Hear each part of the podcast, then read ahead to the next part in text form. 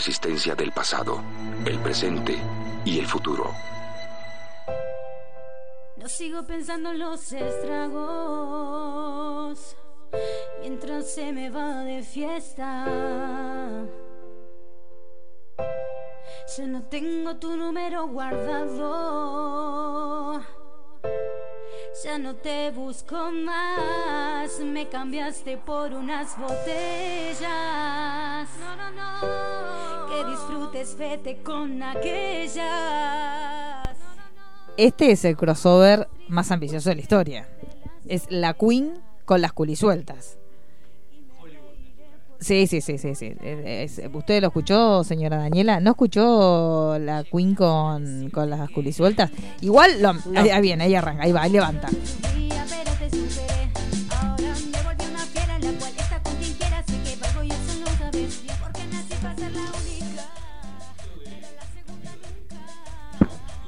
Ahí está, me Ahí está. confundí de divino. micrófono. Digamos que hoy está el equipo diezmado. Sí, sí, sí. Está el equipo, En realidad está el equipo de otros programas. Claro, hoy, por eso arrancamos con una intro distinta, porque hoy somos Perdidos en el Tiempo, versión Sinergia.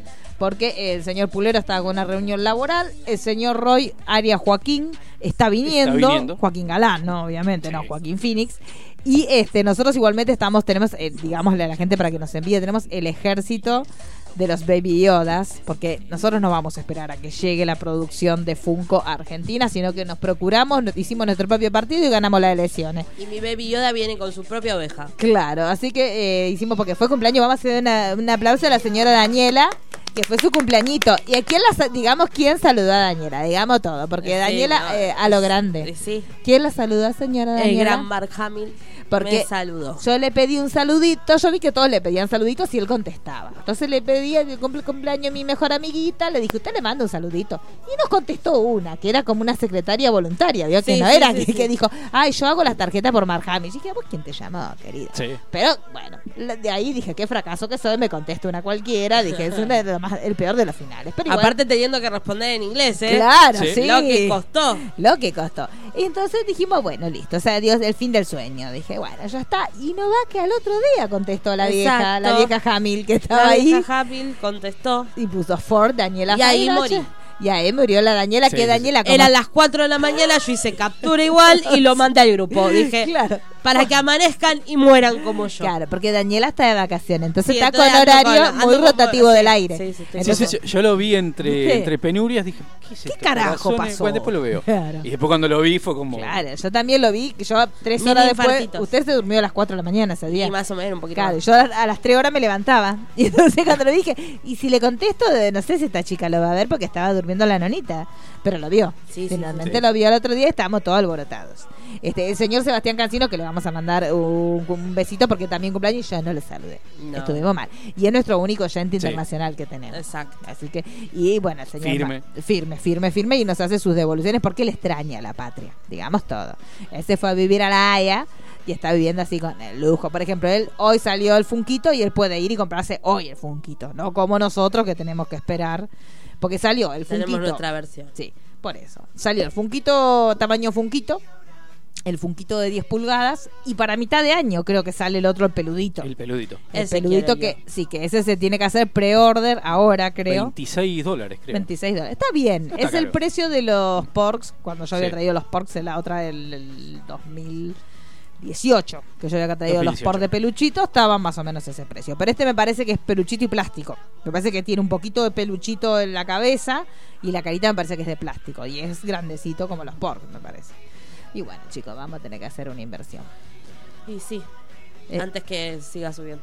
Sí, antes de que siga Pero subiendo. está, todo- todo- todo- está- está Mientras todo muy tanto, loco. con- tenemos- Me encanta uno de los memes últimos que vi, que, que está es protagonista Jerry O'Connell, Ay, no lo vi que ese. arranca episodio 9 Sí. diciendo en esta película no trabaja el Ay, pues, y Yoda. tiene Ah, cara sí, de sí, sí. tristeza. Sí, tiene cara de Y tristeza. Pedro Pascal contestó a un meme.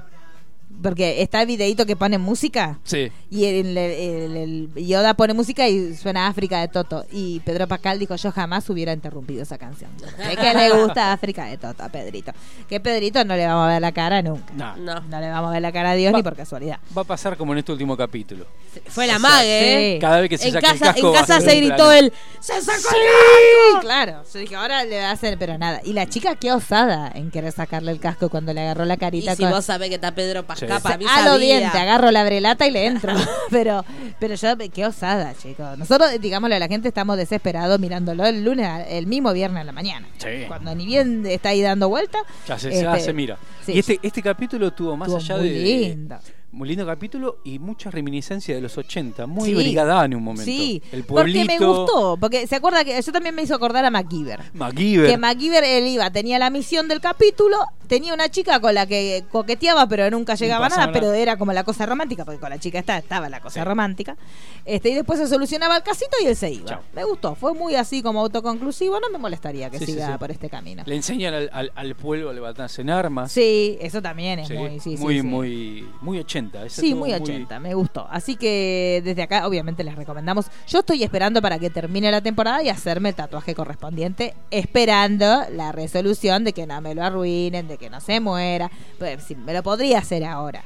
Pero tengo miedo de que pase alguna desgracia y yo quede con un tatuaje de un personaje que estuvo cinco capítulos.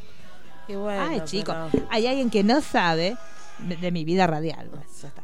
Eh, así que no sé.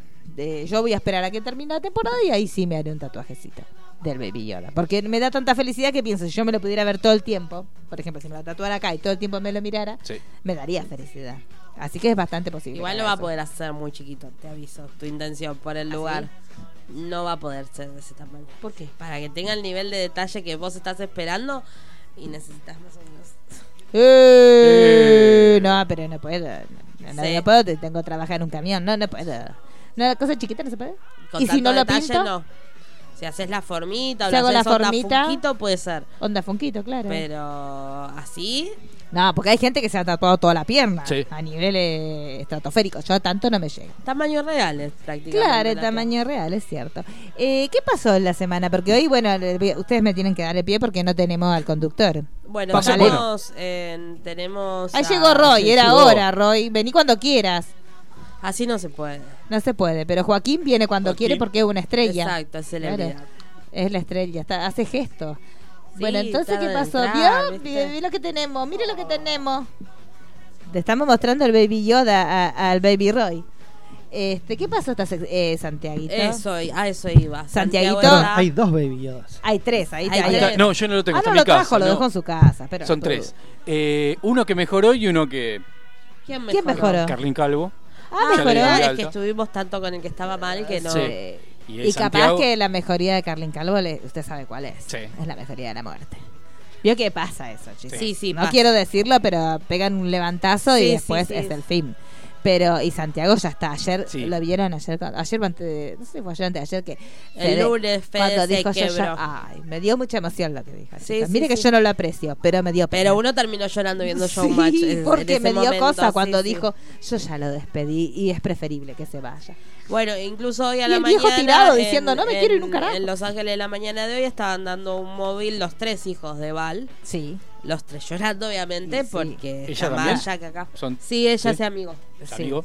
Sí, el último tiempo medio que se amigó y ahora es como que, bueno, no te queda otra que vas a estar resentido. Y con, y con un vegetal, no se puede. chicos, no se puede. Así que bueno, aparentemente ya está como en, la su- en el último tiempo. Sí, porque aparte lo que explicaban es que aparte de tener las fallas, eh, también está teniendo algunos problemas de memoria y eso, entonces es como más crudo el tema, porque Claro. está deteriorándose a nivel organismo y a la vez como que tampoco le cuesta estar en, en tiempo y espacio. Claro. Pero bueno, veremos. Veremos qué pasa. Así que, ¿y qué más? ¿Tuvimos algún escándalo más, señor Roy? Usted que está mucho en las redes, ¿hubo un escándalo en Twitter? ¿Algo alguien se No, peleó? Esta no. semana están tranquilos. Vio que la semana pasada no, pero no me diga que la semana pasada hubo muchos debates. Cómo se tenía que mirar el irlandés, sí. la picada. Ah, usted que es un experto de cocina, ¿vio que hay uno que todos lo odian? El que hace las picadas, ese que se llama el vikingo. ¿Lo vio eso? Sí, sí, lo conozco. Bueno, Ahí vio donde me que enteré. ¿Qué pasó? hay uno que es como conocido, es que un macrista, digamos. Sí, sí, sí. Es macrista y, y vende picadas. Y aparentemente hizo un concurso so- para una picada y se auto lo hizo ganar su- ah, porque no quería Se entregar hizo el una premio. cuenta falsa, Falsa para y ganar. se autodió la picada. ¿Para qué sorteó? Para ganar Y para ganar seguidores. seguidores. Ah, mentira. Pero parece que lo descubrieron por la dirección de IP y no sé cómo hicieron, como una cosa investigativa tremenda. Entonces le descubrieron la mentirita y la gente lo empezó a maltratar. Lo maltrató de tal forma, vio, hace bastante. Claro, por eso, pero ahí viene que él, como el máximo así para ganarse todo el odio, le mandó una picada a Bazán, que es como eh, la persona que más odiamos todo. Entonces no va que Bazán se saca una foto con la picada. Ah, que era re triste. Era Era re triste esa picada porque los rollitos estaban todos. ¿Ya vio cuando el rollito se pone que no da más? Sí. El rollito fiambre. Dicen que la de bromatología en casa no, no aprueban. Ah, eso. los de bromatología. ¿Vieron eso? Los de bromatología en casa que no pueden comer el heladito. Ah, bueno, pero además, ahora Por helado es otro tema, pero las picadas son bastante polémicas. Sí. Onda que está medio todo pasado. Y la picada es medio como que es Depende, yo tengo conocido que trabaja y no es. No, bueno, en ese. Las picadas de ese tipo claro. son polémicas.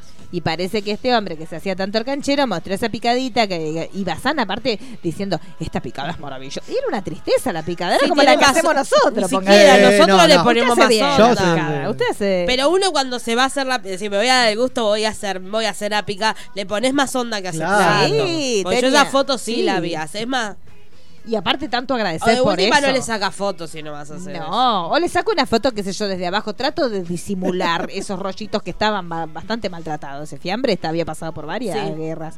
Entonces, para andar agradeciendo tanto, yo las picaba más ricas del mundo y no sé qué, una, bastante. ¿Y lo del porquería. helado? Y lo del helado fue un. Los de bromatología en casa fueron que fueron a una heladería a comer un heladito y el heladero le cobró. Y con la mano llena de dinero, llena de todos los gérmenes que tiene el dinero, claro, no va que hace el conito. Ah, yo lo, Y lo de bromatología. Claro, yo leí, es- no lo entendí. Claro, dijeron Ahora yo no entiendo. puedo Le comer Le dio el conito con la misma mano que agarró el billete. La vida Y, misma. y claro, pero yo dije, bueno, le hizo el helado y después yo pensé que me había cobrado después. Por eso no entendía la indignación. No, Dije, entonces pero estaba Le da indignado. el helado y después le cobra, ¿no es Claro. cierto que es al revés? Bueno, pero no importa. Si a Siempre vos te le doy el helado, otro después cobro, al otro le agarro, siempre va a haber uno Chicos, siempre. que le va a tocar. Como si Igual no, los, Que ahí empezaron los chistes, lo que chupa la gente sin andar debería, preguntando debería tanto. darle una, una Es que en realidad ahora que te lo... No, hay lugares donde Pero está el que te cobras uno Sí, y el que te sí. Es-. Pero el helado además debería venir con una servilletita. Sí. Pero bueno. Pero ah, tampoco, y, y el de bromatología en casa dijo, yo no lo pude comer. Mira, si me vas a dar un helado. Y capaz que no te ¿sabés lo qué? como. Pero no, todavía no se inventó la bacteria. que Se mí- comió el helado, pero no el cucurucho. Eh, dijo. Claro, dijo que se comió helado, pero no cucurucho. Que hay gente que no come cucurucho. No, hay gente que no todo. come y es un desperdicio. Yo digo, no pagues ese cucurucho. Claro. Comprate ¿El otro. vasito o el cucurucho? Cualquiera de los dos. Y El sí. vasito es el- El-. Hay gente que no se come el vasito. Sí. Porque Sí. es de otro material que el material. De otro material. Yo los dos. La capelina. La El que, el, capelina. el que el tema es que el, el del vasito es más rico comerlo cuando le queda todavía un restito de helado. Sí. En los agujeritos, el Sí. de arriba. El Claro. cucurucho es como que eh, le podés dar hasta el fondo y dejarlo sin helado, que igual es rico. Claro. El barquillo. Es el El famoso barquillo. barquillo. Sí. Claro. Pero bueno, pero igual. Habría que explicarle después a Chicho una vez lo del barquillo. Ay, es verdad. Pero él- no debe tener No, idea. no debe tener idea. Ya nos mandó el audio, pero no lo escuchamos No. hoy. Porque estamos, se lo pasamos al señor Core. Y, y explicarle, El cómo funcionaba el. claro, y explicarle ruleta. que antes el bañado en chocolate generalmente no se cobraba. Era gratis. No, Era era gratis. gratis como Sí. la salsa. Era una inmundicia, porque salsa. uno todo lo que es bañado en chocolate no termina bien.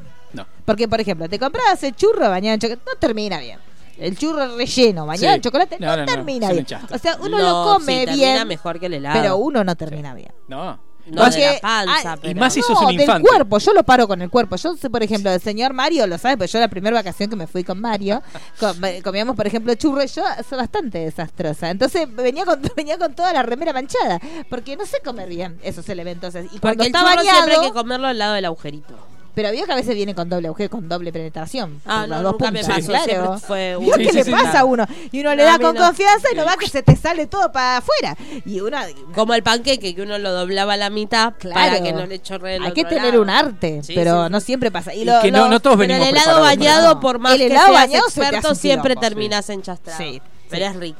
Es rico, pero eso es- parece mejor los torpeditos, esos que vienen bañados, pero ficticiamente. Sí. Que no, no haces tanto enchastre. Algunas heladerías te dan un conito tanto. de plástico y Sí. ahí más o menos la piloteaba. ah, se acuerda que era el receptáculo. Sí. Entonces lo que se iba derritiendo caía en Ahí, ese ahí. queso, ni debes saber, Chicho, tampoco. Pero ahora que no te dan ni siquiera pajita, Eh, olvidate, no, pero te dan del pajita, pero te dan todo lo demás de plástico. Es una estupidez No, lo de la falta de pajita. El otro día fui a la, a, a la cadena de la S, Starbucks, Sí.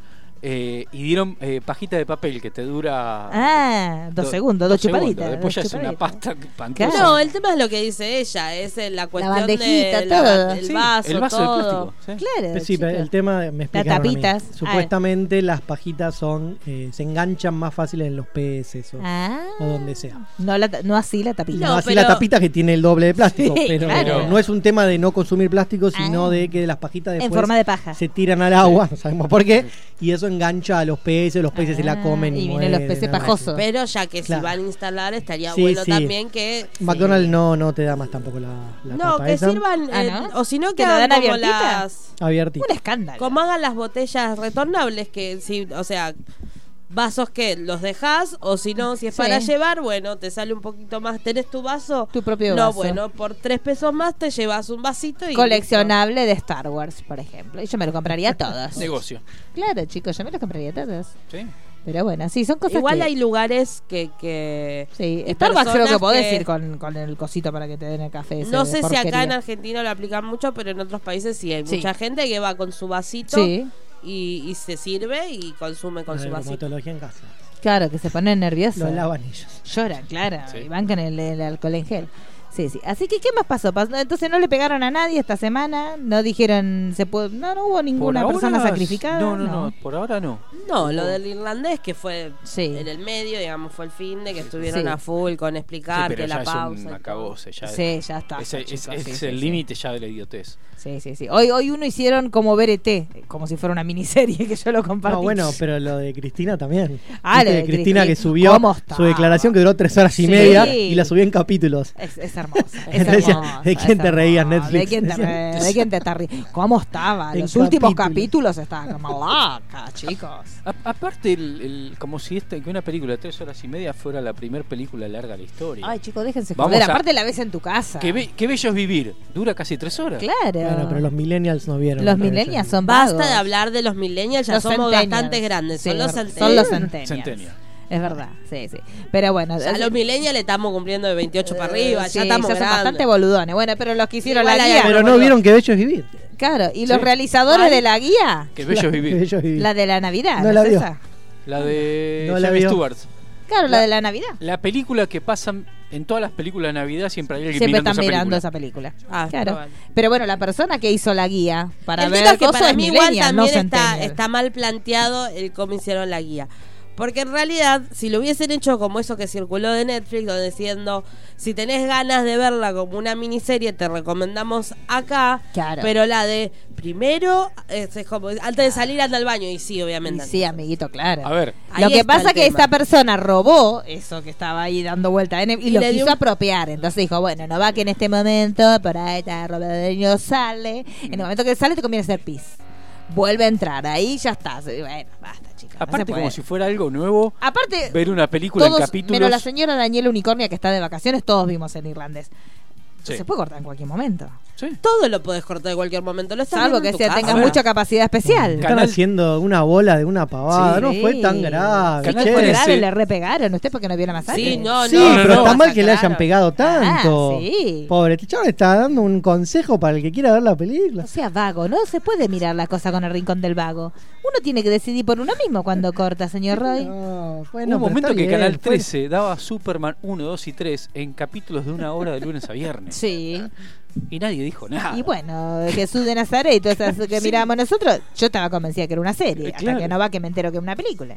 Así que son cosas que pasan. Bueno, ¿qué más tenemos? Eh, El Twitter de esta radio es Radio Doppler, ¿no? Pero que- Arroba Radio guion Doppler. bajo. no se puede. Arroba Guión radio bajo. guion bajo. ¿Guión bajo o sin guion bajo? Con- Guión bajo. Ay, pero Ah, Dios, qué perdón, difícil perdón, perdón. todo. Entonces radio guion bajo. Bueno, perdón, perdón, Exacto, sigan. no, no se Disculpe. puede así. Haciendo producción al aire. Está Bueno. bien. Esa. Bueno, ¿qué más tenemos para esta semana, señora Daniela? Porque vamos a tener que Eh, arrancar ahora mismo, porque no y va que... arranquemos. Arranquemos. Eh, nosotros estuvimos en un evento. Exactamente, que se estrena específicamente mañana. Sí, Eso es gratis, ¿no, señora Daniela? En Movistar Series, sí. Creo, que, tenés que, tener ser usuario, de, usuario de Movistar, o, o pagar el servicio, me parece. Sí. O ya saben. Ya sabe, la babaya. Uno se pone a buscar que y, la papaya. y encuentra. Se estrena el spin-off de Merlí. Sí. Merlí Saupere Ade. Sí. Me cuesta un montón porque es La latín. señora Daniela y yo estuvimos al lado de los Estuvimos- protagonistas en un evento. ¿De Merlín? De No, Merlín, no, de Merlín y la ¿El mago espada. Y la espada. Y la espada. No, También. casi que le. No, mentira. Casi le vemos la espada. Casi, le vimos pero la- no. le vimos la Le vimos la contrapán. roca. Esa es la foto que se las ve. Pero es la roca donde le clava la espada. Discúlpame. Exactamente. Nunca también dicho. sí, Ese sí, evento sí. es de la foto que se las ve charlando en. Claro. Porque va- casi morimos del. el- Vamos. La emoción. Después hablamos de la serie. Vamos Sí. a hablar del evento. Sí, el abrimos el evento primero. A nadie Sí. le importa la serie. ¿Qué le importa la serie? Nosotras fuimos al evento, a, a un cine de Palermo. Primero, vamos a contar todo. coqueto cine de Vamos a Palermo. contar Sí, todo. contemos Tuvimos todo. que hacer un poquitito de tiempo porque no estábamos No, en ningún ¿no lado. va que no aparece en la lista? Y estábamos, decíamos nuestro nombre y nos dicen, no, no te tengo Yo ya la pedí lista. el ¿Quién sos? te Ya decía. indignada. Yo, Y yo ¿cómo no decía, me vas a mí me dan una entrada, vuelvo a ver Joker, no me Claro, molesta, pero sí, algo pero porque yo vine llegué hasta acá, hacía un calor de morir. y no había aire. No había, hay un momento horrible. Entonces la chica dice, no, mira, tengo, y tenía una listita como con 10 nombres, y éramos como 400 millones de personas. Decía, esto es el peor final, no vamos a entrar. Entonces estamos esperando abajo hasta que en un momento dice, ah, no, estas son la lista de los invitaditos. Digo, no, no, ahí no está la lista de prensa. Bueno, póngale a los 20 minutos Vino la, la lista, lista de, prensa. prensa. Y, Y ahí, ahí aparecimos, ahí, ahí entramos. Y nada, estábamos ahí viendo Esperando. todo, sufriendo el calor y aparecen los ¿No va que aparece el hijo de Merly? El actor. No, no es el hijo de Merle. Aparece el protagonista Boy. que es amigo del hijo de Amigo hijo de Merly. junto a eh, dos de las actrices. Sí. Una es una actriz argentina que se hizo eh, conocida por eh, Campanas en la Noche. Sí. Serie Ah. que no la, ¿Esa es la serie con Dignity?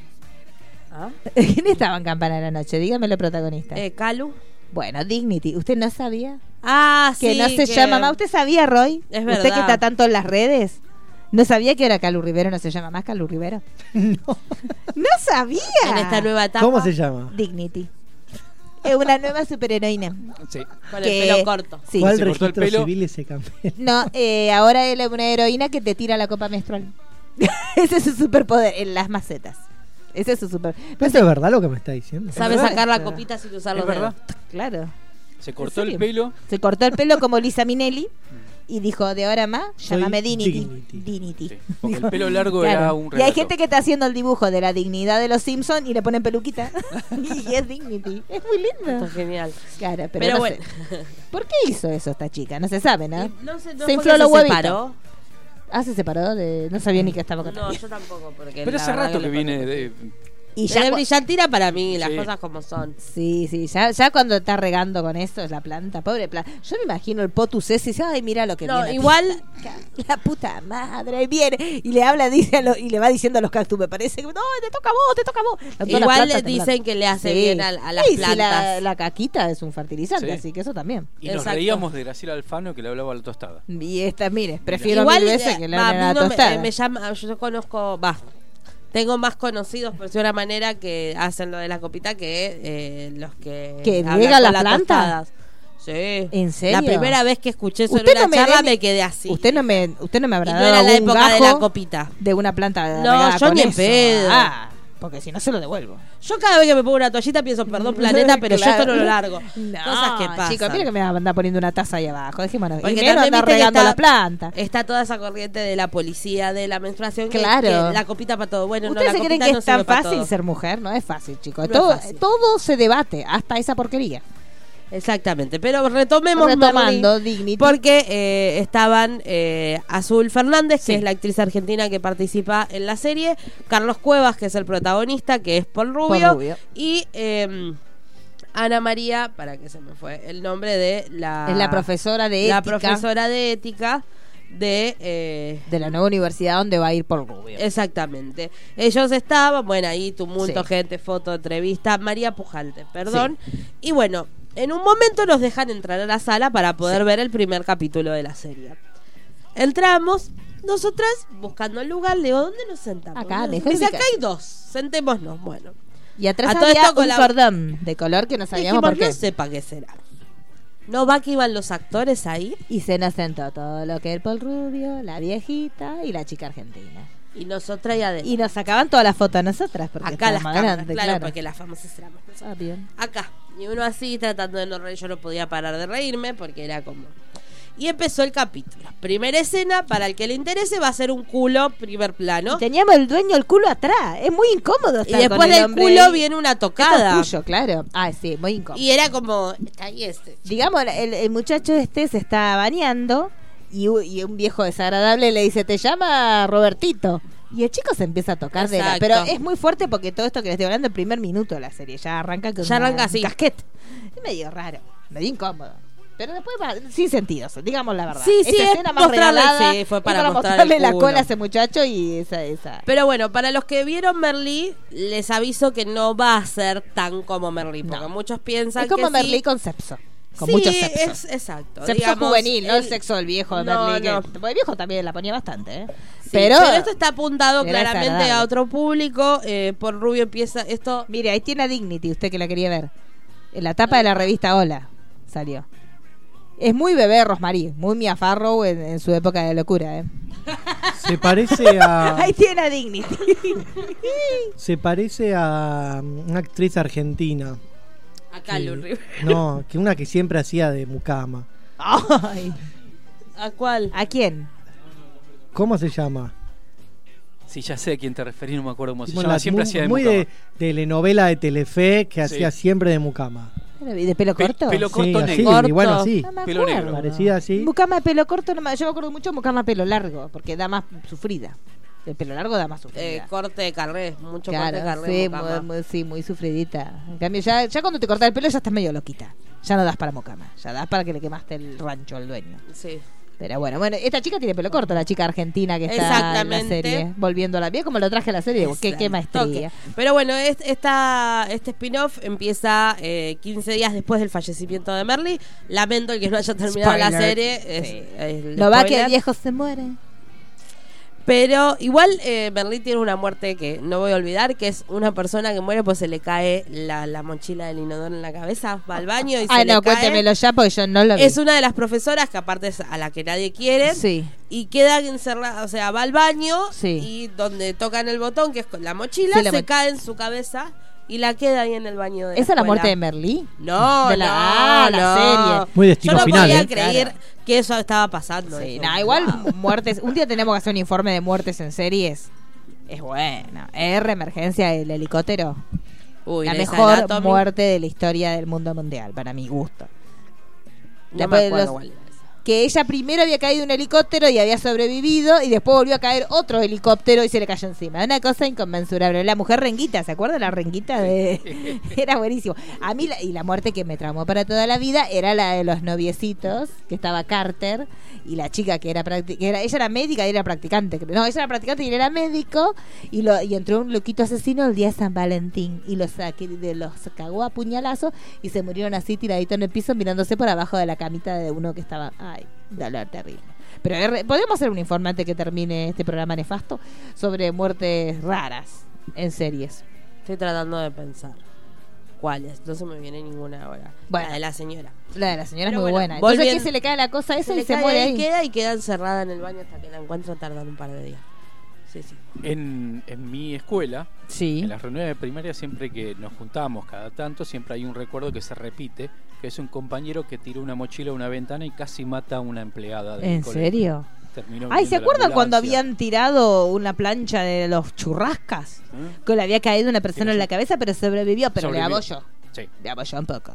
Pero eh, me- milagro que haya sobrevivido. ¿Usted se acuerda, señor Roy? ¿No se acuerda de eso? Fue famoso. Sí. Sí, sí, pero ¿qué fue en los 90? 90, creo que fue, los sí. 90. Esos chichos se los podemos hacer educando a chichos. Muertes, muertes de los 90 raras. Sí, por eso si tienen ventanas, las macetas tienen que agarrarla bien, porque Sí, en una chico. tormenta con mucho viento. Como puede- la del viernes pasado, que fue una tormenta tremenda, que se levantó un viento inconmensurable. Sí, hay que. ay, por eso, sí, chicos, hay que tener cuidado con las macetas porque no es justo. Yo tengo lo- los coballitos en el primer piso que se le llega a cada una maceta y no la cuentan más. Los cobayos que suenan, ¿se acuerdan que yo les pasé el audio? Sí, sí, sí. Como Arturito. Y que no me creían cuando yo se los dije. Dije, tengo unos cobayos que suenan como Arturito y pensaron que era mentira mía. Y suenan como Y ahí Arturito todos los quisimos cobayos. adoptar un cobayo. Y sí, pues si, si hubiera sabido, si era por peludo y que se arrastra, nunca lo hubiera querido adoptar. Pero si me decís que suena como Arturito, tenemos una Y razón. Bueno, volvamos a Merlí entonces. Volvamos a este Merlí. chiquito Todo- se Eh, muere el señor Merlí. Exacto, y esto transcurre 15 días después, donde eh, Paul Rubio sigue teniendo relación con el hijo de Merlí, quienes tienen así como un amor, pero uno no, no, no, no lo corresponde tanto, tanto. Pero un poquito se deja un poco pasear. Pero bueno, es... Hace pequeños paseos. hace pequeños paseos.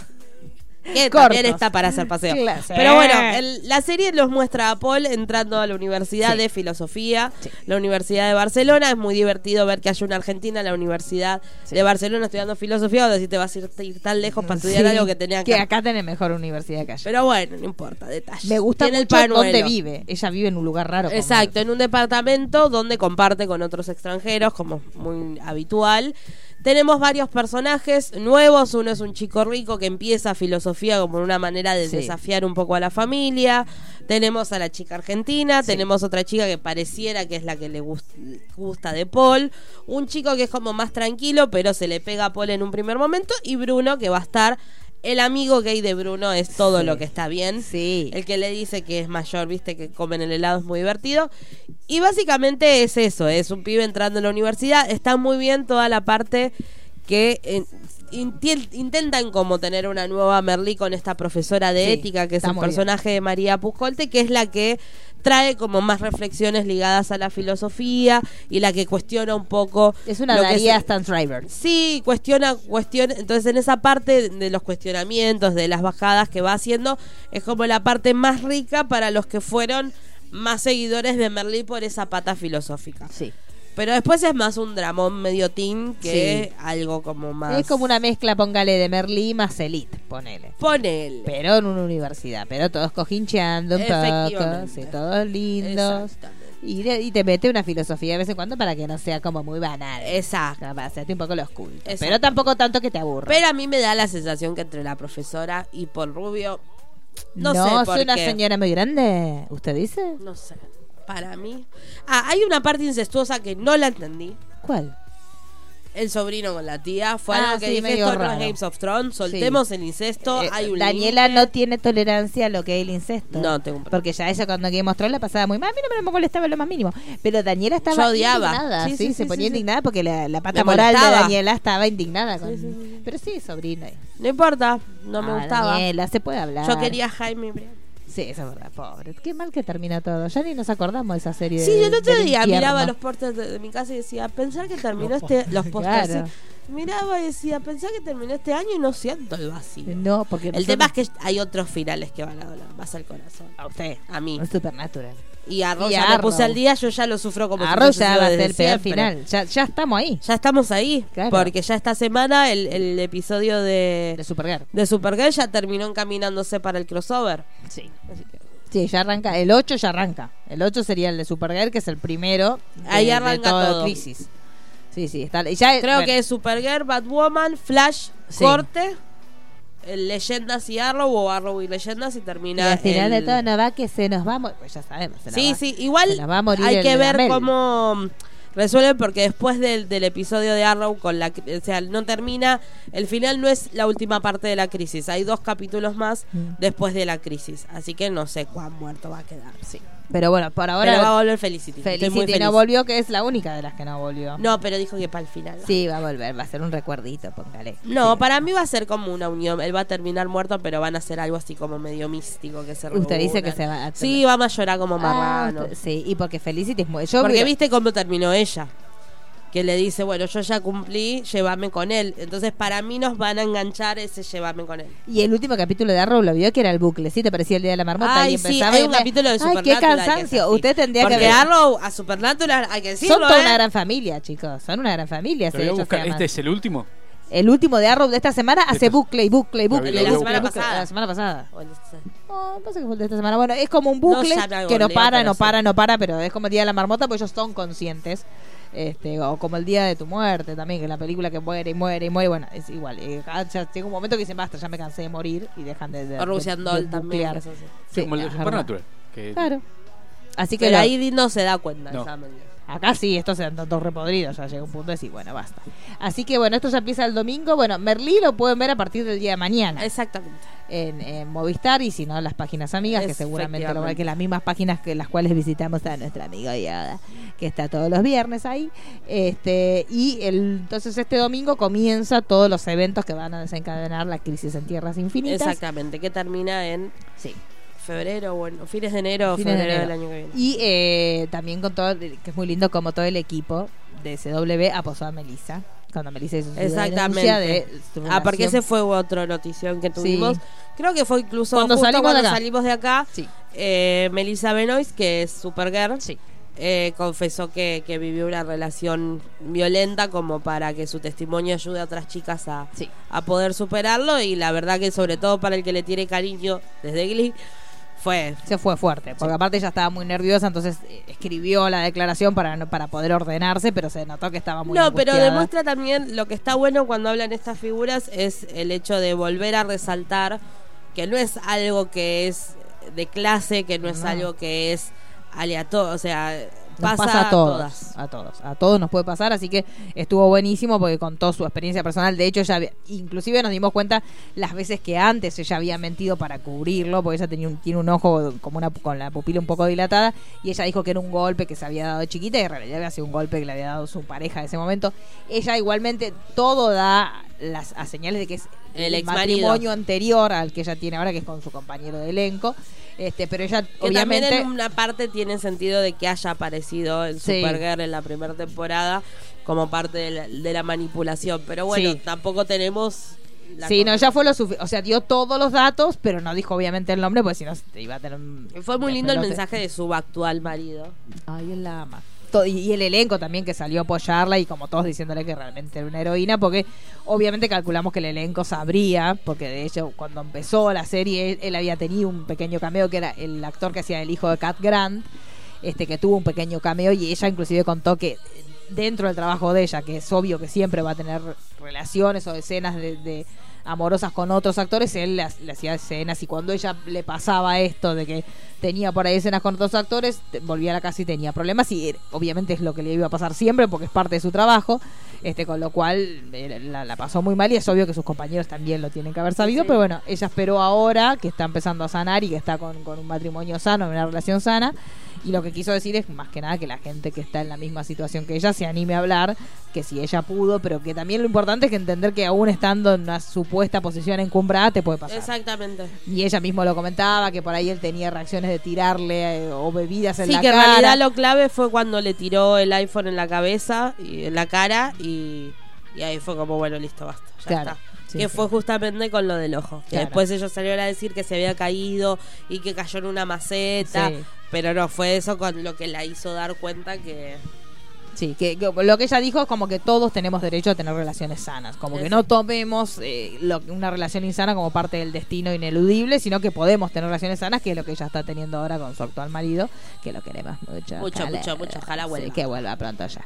Este, así que bueno, ¿qué más tenemos, señora Daniela? ¿De qué quiere que hablemos? ¿Quiere que ustedes eh, se arme el momento del debate de Roy? y Porque ahí va a haber una lucha. Usted no lo sabe, señor Core. Mira la cara de Core. Core no está ni, no sabe, no tiene ni No, idea. Sí, avisé la semana pasada. ¿Usted se preparó, Core? ¿Usted ¿El está futuro? preparado? Sí, sí, sí. sí, sí, sí, Bueno, ponga la música que tiene que poner. ¿Ahora lo quiere hacer? O ¿Usted lo quiere empezamos hacer? o hacemos chichito y hacemos para darle más tiempo a... a- porque se- esto va a traer polémica, me parece. Por eso, yo sé que estos dos se van a extender. Por eso Exactamente, no entonces sé. hagamos un chichito y nos metemos en volver al futuro. Usted quiere que hablemos de, de, de movies. ¿Qué, chi- qué es chichito para usted? No Chiche, Chicho. el chicho. Ah, Chicho, Chicho, Chicho. Chichito, porque yo pensé que era la serie de la que yo voy a hablar que es de ¿Cuál? Yo voy a hablar de no, de, de, como- De chiches. Cla- no, es Ah, la serie, hablamos- claro, de la la serie. hermana de eh, Los chiches. Que la vi, la vi toda ya. ¿Le gustó? Sí, claro. Es una locura, No vi una, una locura. uno que no vi, creo. Eh, ah, el de Dirty Dancing no vi. Bueno, eso lo podemos explicar todos. Porque somos expertos en la materia. Bueno, ¿quiere que hablemos de eso entonces? Y después dejamos la batalla final de ustedes Sí. dos. Bueno, No entonces fue batalla final. es una batalla final. Le- Dejá- les voy a contar Pero todo no lo que lo que estamos vendiendo. Usted no va, estamos haciendo la venta, usted va a decir, no, es una columna de mierda. No, No, puede, no, no. Así no se puede trabajar, señor Roy. Eh, bueno, entonces, señor Mariano, usted si quiere vaya poniendo la música, porque tenemos todo preparado. Parece que no, pero no va Pero que sí. sí. Entonces, el señor ¿Se piensan que Mariano... está improvisado esto? No, por favor, nosotros estuvimos produciendo todo el día, no así como otras personas que ni siquiera nos pasaron la grilla en el día de la Ni fecha. vienen. Ni vienen, sí, parece que están ofendidos. Me parece que este programa queda acéfalo, yo se lo digo así como. Igualmente nadie va a escuchar este programa porque tampoco lo suben, vio las redes, una cosa un desastre. Bueno, eh, María, señor, pero usted me pone la pista, yo sé de algo hablar, ponga la que usted desee. Bueno, esta es estos, eh, ustedes vieron, todos los que estamos acá presentes, vieron 55 millones de veces Dancing. Ah, No, 55 no. No, La 55 no, pero la vi. Una o Ah, dos yo veces. sí, los que somos los que crecimos en los 90 era la cita ineludible. Yo faltaba al colegio para irme al videoclubs, buscaba la película, me iba a mi casa, miraba la película, devolvía la película al videoclub, me iba al colegio. Y salía como quien aquí- aquí no ha pasado nada. Este, pero Mi- bueno, Mi hermano en su casamiento hizo un live action de este. Quiso hacer, yo lo probé. La levantó así y todo. Yo con Mario Pero quisimos hacer, pero después nos dimos cuenta que los nervios no iban a jugar una- la peor de las pasadas. Entonces dijimos que no, lo dejamos. y pero tuvimos hasta ensayos con Mario. Pero nada, después dijimos.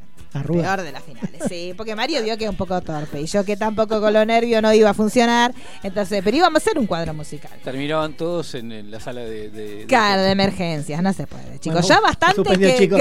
se suspende todo, bastante que entramos arriba de un camión haciendo la ve- lo hicimos bastante bien el casamiento, pero la parte de la danza no se hizo. Pero bueno, de los creadores de The Toys That Made Us viene un igual nosotros ya queremos con el señor Mariano queremos las series Las que series. nos formaron. Sí, Sí. chicos, sí. Sí, sí. Sí. Tipo Alf, Brigada A, Claro, Invasión sí, Extraterrestre. pequeños informes. 86, Claro, todo. Blanco y negro. Claro, puede dar para Hágala usted. La podemos hacer, Hágalo bueno, perdidos en el tiempo, es, Es eso, eso. chicos, digamos todo. Bueno. sí. Le podemos Sumen otro venderle de- formato a. Netflix. Claro. Pero bueno, lo cierto es que esta es el primer episodio, es este, Este es el de primero. las series que nos formaron, las películas que nos formaron, es el nombre que le pusieron este en castellano, si lo quieren buscar en el menú de Netflix, y son pequeños informes que cuentan como el lado B de eh, yo podía haberlo escuchado, dure dos horas, por eso digo pequeños. También en la medida son 45 minutos, 50, yo horas podía haber estado. Pero bueno, cuentan cómo fue el, el- cómo se gestaron estas películas y la mayoría de los casos lo que tienen en común es que fue todo bastante tumultuoso y casi Sí, y sí, sin confianza sin de las confianza compañías. ninguno, o sea, ninguno supo el momento histórico que tenía por delante. Este, particularmente esta película, por ejemplo, la, la mujer que escribió el libro, ella se niega a decir que efectivamente tenía que ver con su vida, pero bueno, a ella le decían baby de chica, fue a su hotel de vacaciones, entonces eh, como que dan toda Claro. la, la idea de que efectivamente Tiene muchas tiene mucho que ver con lo que le pasó a ella en su adolescencia. Y ella en el momento que fue, cuando le pasó la idea a la productora de cómo iba, de que quería que hiciera una, ella tenía su libro y quería que se hiciera la adaptación cinematográfica, ella lo que le contaba era que lo que tenía muy en claro era cómo era la mirada de Johnny, del personaje de Patrick Swayze. Entonces cuando le pasaron las fotos de todos los actores, ella vio la mirada de Patrick Swayze y dijo, es este, sin saber que era Patrick Swayze. O sea, lo que vio era como la franjita de los ojos y dijo, Le es este. solo ojos. Claro, el ojito de Patrick Swayze, que si después le veías todo el resto te volvía loca, pero bueno. Y la cuestión es que Patrick Swayze en el momento que, que presentaba, tenía esta foto que le había dado su agente, él atrás había puesto no dancing. Entonces era como el peor final. Ella dijo, yo sé que Johnny es él, pero él había dicho que él no quería bailar. Entonces tuvieron como un gran tema porque tenían que negociar con él y en realidad él, obviamente él eh, tenía formación, había, de hecho había estado en un ballet, o sea, él estaba súper formado, pero tenía una lesión en la rodilla. Entonces él justamente por esto no quería estar en una película que le exigiera. Aparte porque él era bastante enfermito y bastante obsesivo, entonces sabía que él no iba a hacerlo con un doble y que todas las escenas las iba a hacer él. Entonces, bueno, sin lugar a dudas empezaron a negociar, a negociar, a negociar porque querían que fuera Patrick Swayze el, este, el protagonista masculino hasta que finalmente lo terminan convenciendo. Él hace la- todas las escenas de baile que después le vamos a contar porque lo que es maravilloso es el tema de que las escenas de baile están hechas sin pista. Sí. O sea, ellos no- la No- música no la fueron negociando a medida que iban bail- que iban haciendo la película. Entonces todas las escenas de baile que uno las ve y dice, ah, pero esto va magnífico con la música. Silencio. La música se agregó después. O sea, la- las canciones terminan, o sea, las músicas, esta- estas escenas. Onda de- la presentación de Friends, que todavía no tenían la canción. Claro, y vos lo ves y decís, pero esto va perfecto. Bueno, ellos todas las escenas que tenían que ver con las canciones las fueron negociando mientras que iban grabando toda la película y la fueron poniendo después. La canción que sí les presentó Patrick Swayze, que es la canción que él canta, She's Like the Wind, él se las presentó y dijo, yo tengo esta canción, no sé si les gusta, si les puede llegar a servir, mientras que ellos negociaban, mientras que se estaba filmando, y cuando la escucharon dijeron, no, esta canción es una bomba, la, la incluyeron y terminó siendo un hit por, porque estuvo por un montón de semanas este, en todos los charts. Pero lo cierto es que cuando a él le presentan a, a su coprotagonista, cuando él la ve, se entera, todo el equipo se entera que ellos se habían llevado muy mal en una película que habían filmado juntos antes llamada Red Down. O sea, todo, todo en contra. Todo mal, todo mal. Pero sin embargo, y nosotros ahora vamos a tuitear y lo estuvimos tuiteando en la semana, está la prueba de cámara que ellos hicieron, que uno la ve la prueba de cámara y son un fuego los dos, pero ellos se llevan realmente mal. Y no querían estar juntos más que en las escenas que querían, tenían que grabar, y llegaron a un punto que ya era medio insostenible, porque obviamente era una película que tenían que tener química en pantalla y era justamente, ellos se odiaban. Entonces que en un momento cuando ya vieron que la situación era como muy insostenible, Patrick Swayze dijo, bueno, déjenme un minuto que yo voy a hablar con ella. Se fueron aparte. Él no se sabe qué le dijo, no se sabe qué pasó. Pero ella cuando volvió este, al plató, ya ella estaba con otra actitud y a partir de ahí siguieron grabando y grabando bien y siendo toda esa fluidez que se ve que igualmente tenía Capaz mucho... que él le pidió perdón. Era algo tan Y simple no como sé, eso. sí, aparentemente había como bien terminado muy mal, porque ella cuando vio que era él, como que O se le devolvió la plata. Yo te debía esto. Sí, yo listo, te debía está. esto, sí, no sé. Pero la cuestión es que, bueno, las escenas de baile, como decía, se hicieron, se grabaron sin ningún tipo de este de. De, o sea, no estaban bailando acorde a la música, sino que la música se puso después. Y esta escena del salto que él hace, él la hizo como tres o cuatro veces.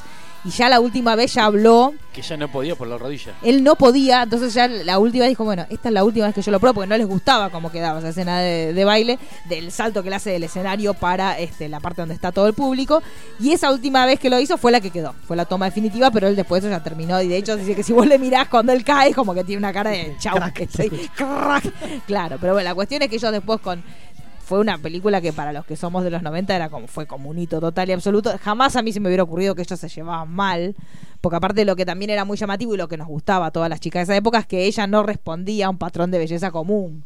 Ella era, dentro de todo, no era el tipo de mujer que podía protagonizar una película, y menos de ese tipo. Sí. Y también era una película que en el momento que ellos buscaron financiación, era por un lado una película que tenía esto del, dan- la danza sucia que era medio extraño. Por otro lado, trataba temas como el aborto, que era raro que se mostrara tan abiertamente. Y, el, y también era un tema que en un momento cuando ellos iban presentando todos los proyectos, buscando distribuidoras y realizadoras, lo que todos le decían, no, yo no puedo hacer una película que trate el tema del aborto tan abiertamente. Y lo que decía la autora del libro, si yo saco el tema del aborto, se me cae toda la película. Porque si no hay aborto, no, ella no deja, su compañera de baile original no deja de bailar, o sea, no- se me cae, es imposible que yo saque esa escena del aborto porque ella no va a tener un conflicto con su padre, o sea, era imposible que ella lo sacara. Entonces, bueno, negociaron hasta que finalmente encontraron una distribuidora, les fue maravillosamente bien. Y lo que tienen muy lindo... Mira de quién te burlaste. Claro, quién te- claro, pero es verdad. Yo me acuerdo, por ejemplo, yo eh, la- vi- viéndola en la adolescencia, yo la parte del aborto no le di ni cinco pelotas. La miro ahora y digo, sí, la verdad que, pero en ese momento la verdad que nosotros no, no le dábamos mucha importancia a eso. Ahora la veo, sí, mirá qué osado, pero en ese momento na- ni lo pensé. Este, pero bueno, lo, que tienen todos estos capítulos de la serie, que a mí me gustó muchísimo, es que ellos vuelven, alguno de los protagonistas, el productor o los actores, vuelven al lugar de la película. Y, y en este caso ellos vuelven a ese hotel y te muestran que, por ejemplo, la escena donde ellos bailan, que él la levanta, que están como en una especie de lago, no está más, el lago se secó, no está más el lago y está un campo verde, pero no está más el lago. Que están los ladrillos que pusieron para que. Claro, están los elevados. ladrillitos porque él, en el momento que él la levanta así, como ella era más chiquita, había unos ladrillos en el, en el fondo para que ella hiciera pie, están los ladrillitos, pero no hay más agua. Este, pero sí, bueno, está el lugar donde bailaban, es, es la escena donde bailaban, porque aparte de lo que decían que también uno cuando lo ve de adolescente lo nota, pero está todo este tema, las distintas clases sociales, cómo es Baby y su familia, que es una familia acomodada, cómo es el personaje de Johnny con todos estos bailarines que son como las clases bajas, esta cosa de que era medio imposible que las dos clases este, se unieran. Entonces lo que decían era que fue una película que fue conocida por tener ciertas cosas bastante populares, pero que también tenía una lectura sobre el aborto, sobre la diferencia de clase, que eran como subyacentes, pero que también se era poco común que se plantearan. Así que bueno, la autora vuelve a todos estos lugares que te dan una tristeza absoluta y obviamente ahí se acuerdan de Patrick Swayze. La mujer de Patrick Swayze es la que habla, es la que cuenta este cómo era, cómo fue todo el proceso de la enfermedad de él, que fue bueno fue bastante fulminante, porque no, no tuvo mucho Sí, no tiempo tuvo mucho tiempo. no tuvo mucho enfer- Le tiempo dio enfermo. pelea, pero no. No, no, que, que bueno, obviamente lo diagnosticaron de cáncer de páncreas y fue en seis meses, creo que duró con la enfermedad. Este, así que lo que lo que es muy bajonazo de todos los capítulos es que siempre cuando termina está el muerto de la película. Todos, todas las películas tienen un angelito R. hay dos o tres. Claro, la parte, la- sí. viene, viene así arriba, arriba, arriba, muerto. Uh. Baja la serie. Sí, uh. sí. Y te levanta, quedás- levanta, levanta. Otro muerto. Claro. uh. Y ahí enganchás para que viene atrás, porque te quedás como así mirando la pantalla y se murieron todos. Pero bueno, ese es el, entonces ese es el primero de los capítulos, y ahora ya podemos pasar al segundo de los capítulos, este, que también este, creo que fue motivo, a ver, Usted se dio cuenta que básicamente me robaron mi columna para esta serie, de datos curiosos. Y sí, es muy Este de datos de- curiosos, habla de datos sí. curiosos, vamos a hacer una serie. Vamos a hacer la, robaron- serie, la, me la idea. serie. La la hay que registrar los- yo le digo por experiencia, hay que registrar las cosas porque después la gente se lo roba. Entonces, lo, de Me la cantidad de cosas que me han robado a mí. Esta es de, de, qué estamos hablando? Pobre angelito. Mi pobre angelito. Bueno, bueno, esto también es una película que cuando uno ve, este, este, usted lo vio este especial. Sí. Bueno, este también obviamente fue el nacimiento de nuestro querido Michael Culkin. Este, el surgimiento al estrellato, después ahora anda por ahí dando vueltas, tuiteando para. Está más tranquilo, ¿no? No hace mucho que no veo. Pero le había agarrado hace un tiempo la verbo. Ah, está tranqui. Te puso en una cuenta de Instagram el año pasado, creo. Sí, que estaba camada. Sí, sí, sí, le importaba a todos tres, tres, tres belines. Este, bueno, pero lo cierto es que Home también fue, es una de las películas navideñas Por excelencia. por excelencia, uno de las que como los niños mirábamos mucho. Cabeza a cabeza con eh, Qué Bello es Vivir a esta altura. Sí, es verdad, pero era ma- esta es más llevadera. Está más llevada que, más que Bello llevadera Vivir que es larga, Vivir. es eterna. Claro. Y acá, bueno, justamente teníamos el guion que era de John Hughes y este él en ese momento no podía filmar la película pues ya estaba con otros proyectos, entonces se la pasa a esta película a Chris Columbus, que era bastante novato dentro de todo, como para darle semejante Venía de un par de responsabilidad. fracasos. Sí, venía Sí. medio complicado. Este, entonces le dicen, bueno, vamos a tratar de hacer esta película, que es un niño que se queda solo. Era como bastante rara la, la historia.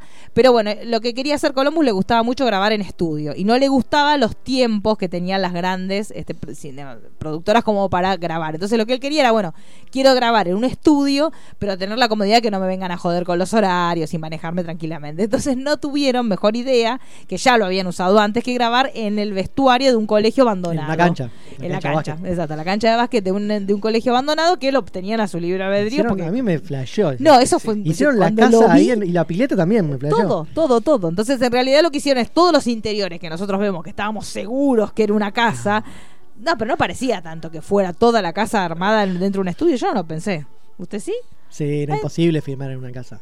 ¿Por qué imposible? Es imposible filmar en una casa. No tenía la altura, la Bueno, luz, nada. sí, pero igual, no- yo no pensé que iba bien. Yo la verdad Que me todo era un estudio Sí, es- me pareció como medio raro, pero bueno, la realidad es que buscaron por un lado una casa que tuviera la fachada exterior que ellos querían, ahí grabaron todos los exteriores y después dentro de, de ese gran est- de estudio en cancha de básquet armaron la casa que justamente dijeron, bueno, es una película navideña, mete todo verde, todo rojo y No, una está genial. La- y está genial la parte que, la- que construyeron eh, un set en la pileta para hacer la parte de- del final de la película, como todo se inunda. Sí. Es una pileta. es no, es una locura, es una locura y a él pudo trabajar en los horarios que él se le cantaba sin que nadie lo molestara, con la libertad de un guion que también se iba reescribiendo día a día, porque también cada uno de los actores tenía como sus, sus requerimientos. Obviamente Macaulay Culkin era más chiquito, no tenía tanto requerimiento, pero Joe Pesci tenía como unos temas con los horarios, él quería creo que jugar al golf, entonces él quería empezar en determinada hora y no le gustaba llegar muy temprano. También era muy de, de- de maldecir o de putear y tenía mucho esa costumbre de putear en escena, entonces se dio cuenta que no podía la película, pues supuestamente era una película familiar, no podía tener tantas así puteadas o, o exproperios al aire dentro de la película, entonces empezó a hacer estos sonidos medio raros en vez de, de mal- de decir maldiciones, tipo muy de dibujito animado, y eso quedó y terminó siendo como una marca registrada de la peli, eso de que el tipo no pudiera decir demasiadas cosas. Este, y después, ¿qué más? ¿Qué otro dato más tenemos?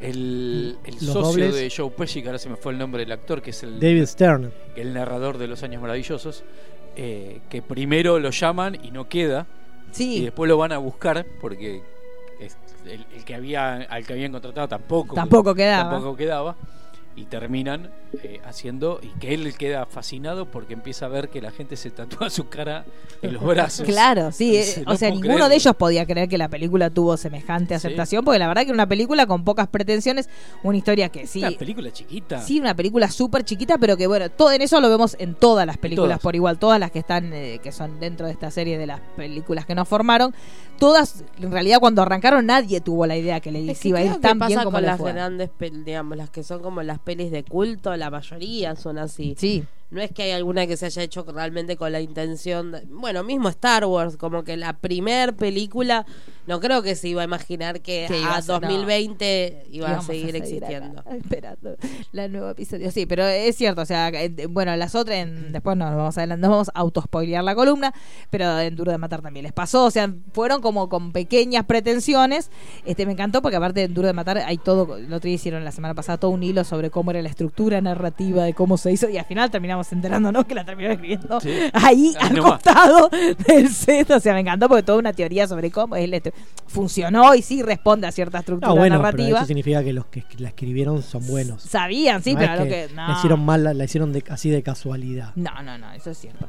Pero bueno, eh, lo cierto es que re- la casa, si quieren verla, sí está, pero tiene obviamente unas modificaciones en la, toda la parte del frente de la Sí, le casa. pusieron reja porque Que se la supone- gente rompe la los gente huevos. entraba en la casa, entonces le pusieron Sí, una reja. sí. Es que el norteamericano, aparte de ellos, son, tiene mucho la industria Hay de tours ir a las casas, claro, sí. casa. Ahora Stephen King creo que una de las casas de Maine va a ser este tipo un tour, que ya está, inclusive van a filmar este una, una serie dentro de, de la casa de él, porque la gente es muy de hacer esos tours, En- que es una cosa la- hermosa. la- Bueno, Lady Bird mismo con- también. y con Breaking Bad también pasó que Breaking Bad también. le iban a tirar Dejen pizza, joder, claro. chicos, Le tiraban La de pizzas. Lady Bird también, la casa Sí. esa grandota en, no me acuerdo, las en Sacramento. Sí, También. sí, sí, sí. Así la que casa de Marty McFly también. sí. Va mucha gente. Y Y, que esa debe no ser resguardada está ahí, ¿no? No, esa está, esa está Sí, igual. porque, está medio, está igual. porque está medio alejada. Está alejada. Pero Sí, sí, sí. Y bueno, la de Stephen King también está en main, tipo. Pero bueno, los que son fanáticos saben que tienen que ir ahí. Así que este. Bueno, así que algún dato más que queramos contar de Home Alone que nos haya sorprendido. No, y, que el, y el el- y el capítulo. muertito fue. Fue John un solo Candy. día a filmar John Candy. En Claro. un solo día hizo Sí, todo. sí, fue John Candy. Bueno, pero igual este no fue, para mí no fue tan emotivo a nivel muertito. No, ah, y, porque ya- y Hughes. No, y, y hablaban de Hughes, sí. y Hughes. Y hablaban de Hughes, sí, eso sí. Este. Ese, ese fue el motivo. Sí, el muertito de, de- de- porque to- todos tenemos un muertito. El muertito este fue Hughes. Este, bueno, que también. ha- Había un documental, ¿se acuerdan que estaban buscando que lo habíamos visto? Que iban a la casa de Hughes, pero que no podían, no me acuerdo el nombre. Sí, yo que era muy lindo, que iba Sí. un, un- un conjunto de estudiantes que iban a tratar de convencer a Hughes, que Hughes jamás salió. Este, sí, sí, pero era muy lindo. Después lo vamos a buscar, se puede, lo podríamos hablar. Bueno, y después, ¿cuál otro tenemos, señor Mariana? Después. Eh, bueno, Este los, los toca. Estamos esperando la música. Estamos esperando la música. Ah, esta es una locura. Este para mí es el más pintoresco de las historias de cómo se realizan. sí, el, más emo- el más emotivo también. Em, Este los muertos de muerte polenta tiene este. Son los muertos que valen. muertos de lujo. los muertos de luxe. Sí, bueno, este es obviamente Casa Fantasmas y me gustó, yo no sé si ustedes conocían, yo no conocía la historia de Dan Aykroyd, que él contó que en su familia eran investigadores. Sí. Eso es muy maravilloso. Yo no lo sabía. Claro, eso es muy-. Entonces él en realidad lo que él estaba rodeado, su familia realmente creían en las presencias espectrales, entonces tenía un montón de material en su casa y llegó un momento que se puso a escribir un guion para una potencial película y él dijo, sería buenísimo todo este marco teórico, debatible teórico entre comillas, pues si Mario nos está escuchando nos cascotea todo, porque teórico sobre fantasmas no le entra a la cabeza al señor Mario, pero bueno, él dijo, "Sí, sería buenísimo toda esta data ¿No creen los fantasmas? de ninguna manera. Opa. Por eso teníamos un problema cuando hablábamos en Affle. La pasaba muy mal, no cree en nada sobrenatural, Mario.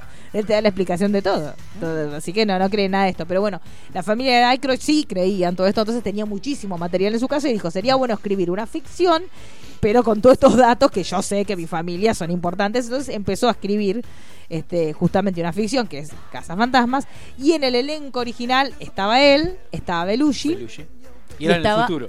Claro, era en el futuro y estaba Eddie Murphy. Que Eddie Murphy no, no le interesó, pero bueno, eran sus compañeros, sus grandes compañeros. En un corte. pero, No Sí, sé sí, no, a mí Murphy ya, que yo no lo soporto, chicos. Pero en ese momento lo queríamos Murphy. Ahora uno porque se cansó, se saturó de, de Eddie Murphy. Pero bueno, en el momento, obviamente, este, él sigue escri- está escribiendo este guion y en el proceso que él está escribiendo este guion, que obviamente también lo incluye a él, o sea, los tres iban a ser ellos, este Belushi Parte. Solon. Entonces ahí tiene que empezar a buscar a otras personas, a otro elenco para que formar justamente esta historia y empieza a armar el elenco definitivo de este Bill Murray, creo que lo llama así. El, Lo llama, es hermoso eso, porque Bill Murray hasta el día de hoy sigue siendo igual. sí, Dice, habló con Bill Murray y dijo que iba a venir. Y ellos empiezan a armar todo como que Bill Murray viene porque ¿y qué pasa con Bill Murray? Dijo que iba a dijo venir. que iba a venir. Que a Bill Murray siempre fue lo que sos. ¿Confirmaste? No. No, Dijo que iba a venir. Dijo que iba a venir. Claro, y el día de la grabación apareció. Aparece. A las 9 de la mañana el tipo estaba ahí. Bueno, listo, él cumplió este con su prometido. Así que empiezan las grabaciones de, de la serie, también obviamente con un tema de las locaciones, qué Sí. locaciones buscabas, qué locaciones no. Este, a ver, espera un minuto que ordena mis pensamientos. Y que lo llaman a Harold también. Sí. eh, que no solamente como, como escritor, sino también como actor, porque también querían poner la parte científica que él Claro. tenía también como el personaje. Sí, porque quería, y aparte era un personaje que tenía por un lado el costado nerd, pero también tenía un costado como seductor. Sí.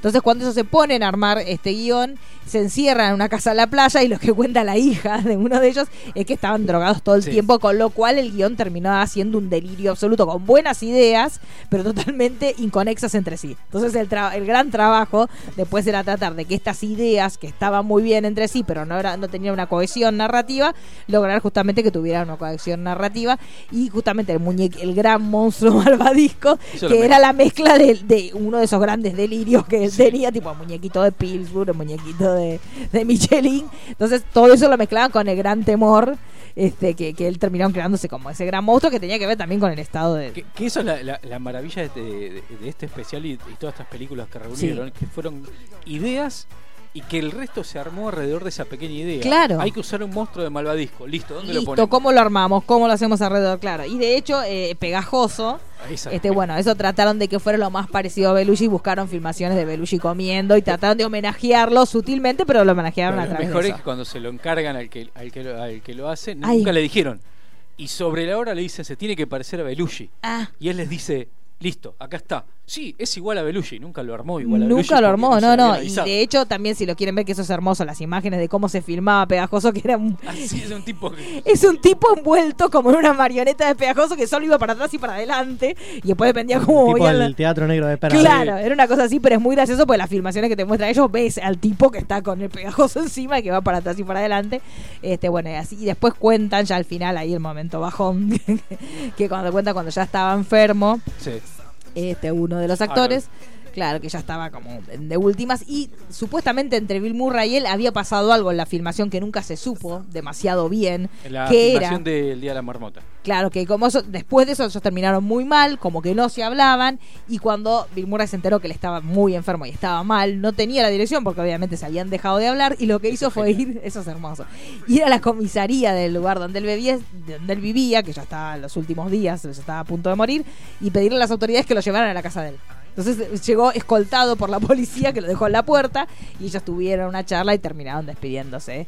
Este, nunca se supo bien O qué sea, es el del más para llanto. el de Ese es para llanto fantasma. mal, porque aparte yo me lo imagino a Bill Murray ya bajando el patrullero, ella, la hija abriéndole la puerta, llorando, él subiendo a la escalera con el padre moribundo. Y Bill Murray con la facha de Bill Murray, todo Sí, despeinado, loco. canoso. Baja- aparte vos imagínate, te lo bajan de, de un patrullero y ya está, ¿qué hizo? ¿Qué hizo? ¿Qué hizo este hombre? O sea, me lo traen porque algo hizo. Este, pero bueno, lo cierto es que se amigaron. Este, pero bueno, ahí tenemos el momento lacrimógeno de- del episodio, que es la hija justamente contando que llegaron a tener esta reconciliación. Pero hace poco murió Ram- eh, Harold Ramis. Sí, Sí, hace, sí creo que en Un par de 2015. años, sí. sí. en 2015 me parece que fue. Sí, fue hace poquito. Porque me No, acuerdo lo, que. lo genial de esta película es que cuando ellas empiezan a compaginar, que no- a, a todos no les cerraba lo que estaban viendo, Sí, hicieron una proyección de prensa sin los efectos especiales. sí. Y Que es muy gente- com Sí. que, que- que hoy es muy común, pero que empezaron a ver la reacción de la gente sin los efectos especiales que se reían igual. Sí. Y dijeron, bueno, vamos por buen camino.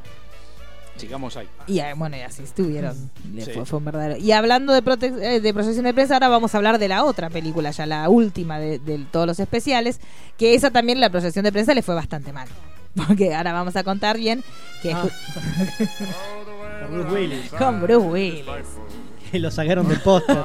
Sí. Eso creo que lo conté acá yo una vez. Es ¿no? maravilloso. Sí, sí, me parece que sí. Este, bueno, esta estamos hablando a través de otra gran película navideña, para mí, Sí. también infaltable película navideña, que es Duro de Matar, que el, mo- justamente al momento de convocarlo, llamaron a Bruce Willis, que en ese momento estaba muy relacionado con la comedia. Es que eso. Y era casi imposible, si bien era un galán, Sí. yo, por- yo por ejemplo como niña muy consumidora de Moonlighting, muy yo los vivía como un galán. Telefe. Yo era el Telefe a las en ocho de la noche. hoy lo veo Arrancó enloquecida. un galán. Arrancó en Canal 13. Mirá. La primera temporada fue en Canal 13 y después ya pasó a Telefe. Bueno, a mí lo que me pasa con, por ejemplo, con Bruce Willis es que yo no lo, no lo asocio a la comedia. Porque yo lo conocí con Claro, Duro de claro, Matar. Para claro. mí es de acción. Es que es, y era es- mi prefe. Es, o es sea. que es generacional, porque en realidad él deconstruyó la idea del héroe de las películas de acción, porque en realidad el héroe de las películas de acción que nosotros, los niños de los 80, Que hasta, es, que teníamos, hasta duro de matar. Sí. claro, era, era, era tipo musculoso. recio, musculoso, fachero, sin demasiado, porque salvo algunas películas de Stallone no tenían vínculos amorosos que, que valederos, o sea, la mujer era así, estaba ahí porque las mujeres necesitamos ver una cosita amorosa dentro de la Había que peli. rescatarla. Claro, necesitamos a nada en apuros, pero en realidad no teníamos esta imagen del tipo falible, del tipo que podía tener dudas, o sea, todos se mostraban totalmente irresolutos, tenían una situación, iban al frente, no la pensaban y les salía perfecto. Y apareció Bruce Willis, que ya las mujeres, las niñas y mujeres de esa época lo estábamos como enamoradísimas de él, porque aparte él en, en esa serie Moonlighting, que los que no la hayan visto se las recomiendo, pues un serión hermoso. Este, pero tenía una, una cosa de que nunca concreción con su pareja, con Sí. Civil Shepard, que nos volvía locos a todos. Y de hecho, cuando concretaron, es como que la serie se cayó. Porque lo, lo que la sostenía era esa Era tensión eso, sexual entre ellos dos, que era un histeriqueo hermoso. Este, pero bueno. A- mí me resultaba súper atractivo, pero lo cierto es que la gente lo relacionaba mucho con la comedia. y Por eso decimos que lo relacionamos también con este tema de las primeras proyecciones, porque las primeras proyecciones que hicieron de la película, la gente lo veía aparecer a él y se reía. Se reía. Es una película que supuestamente tenía que ser de acción y lo veían y se reía. Pero eso es muy cierto. Porque yo me, me- eh, me acuerdo que mis amigos fuimos al cine, dijimos, ¿qué vamos a ver? Estaba Mool Walker y Duro de Matar. Y era la decisión grupal. Claro. ¿Qué vemos? ¿Michael Jackson o Duro de Matar? ¿Y cu- cuál fue la respuesta? Vamos a darle una oportunidad a David Addison.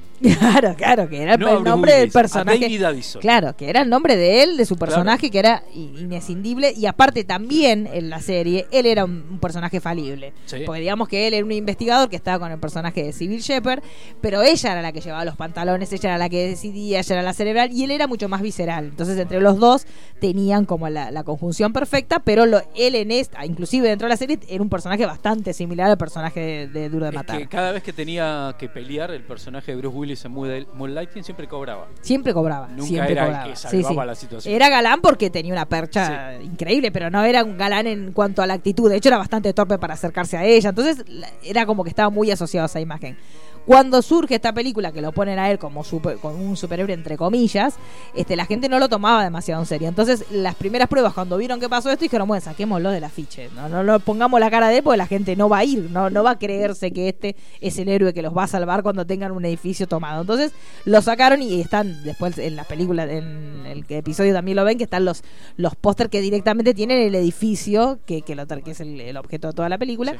este, pero lo sacan a él. Después cuando, la se- cuando se dan cuenta que pega y que efectivamente la gente sí compra la imagen de Bruce Willis como héroe de acción, empiezan a, empiezan a aparecer los otros afiches cuando ya Es llevó que un montón de es semanas. lo del afiche, porque el primer el afiche que conocemos del El edificio, con la media cara de él era el afiche original sin la media Claro, cara de él. sin la media cara Se de agregó él. la media cara. Claro, se agregó la media cara. Y digámosle a la gente que, bueno, obviamente supongo que todos vieron Duro de Matar, pero bueno, es un personaje que es un tipo que es bastante perdedor, que llega tratando de recuperar a su ex mujer, que la mujer no le da ni tronco de pelota, porque no le da ni tronco de pelota. Él este, de ese aspecto siempre es muy falible, porque nunca, o sea, él siempre trata que, ya se molesta que la mujer se haya cambiado el apellido, que era como la deshonra en esa época. Si vos estabas casada y no usabas el apellido casada, era escándalo.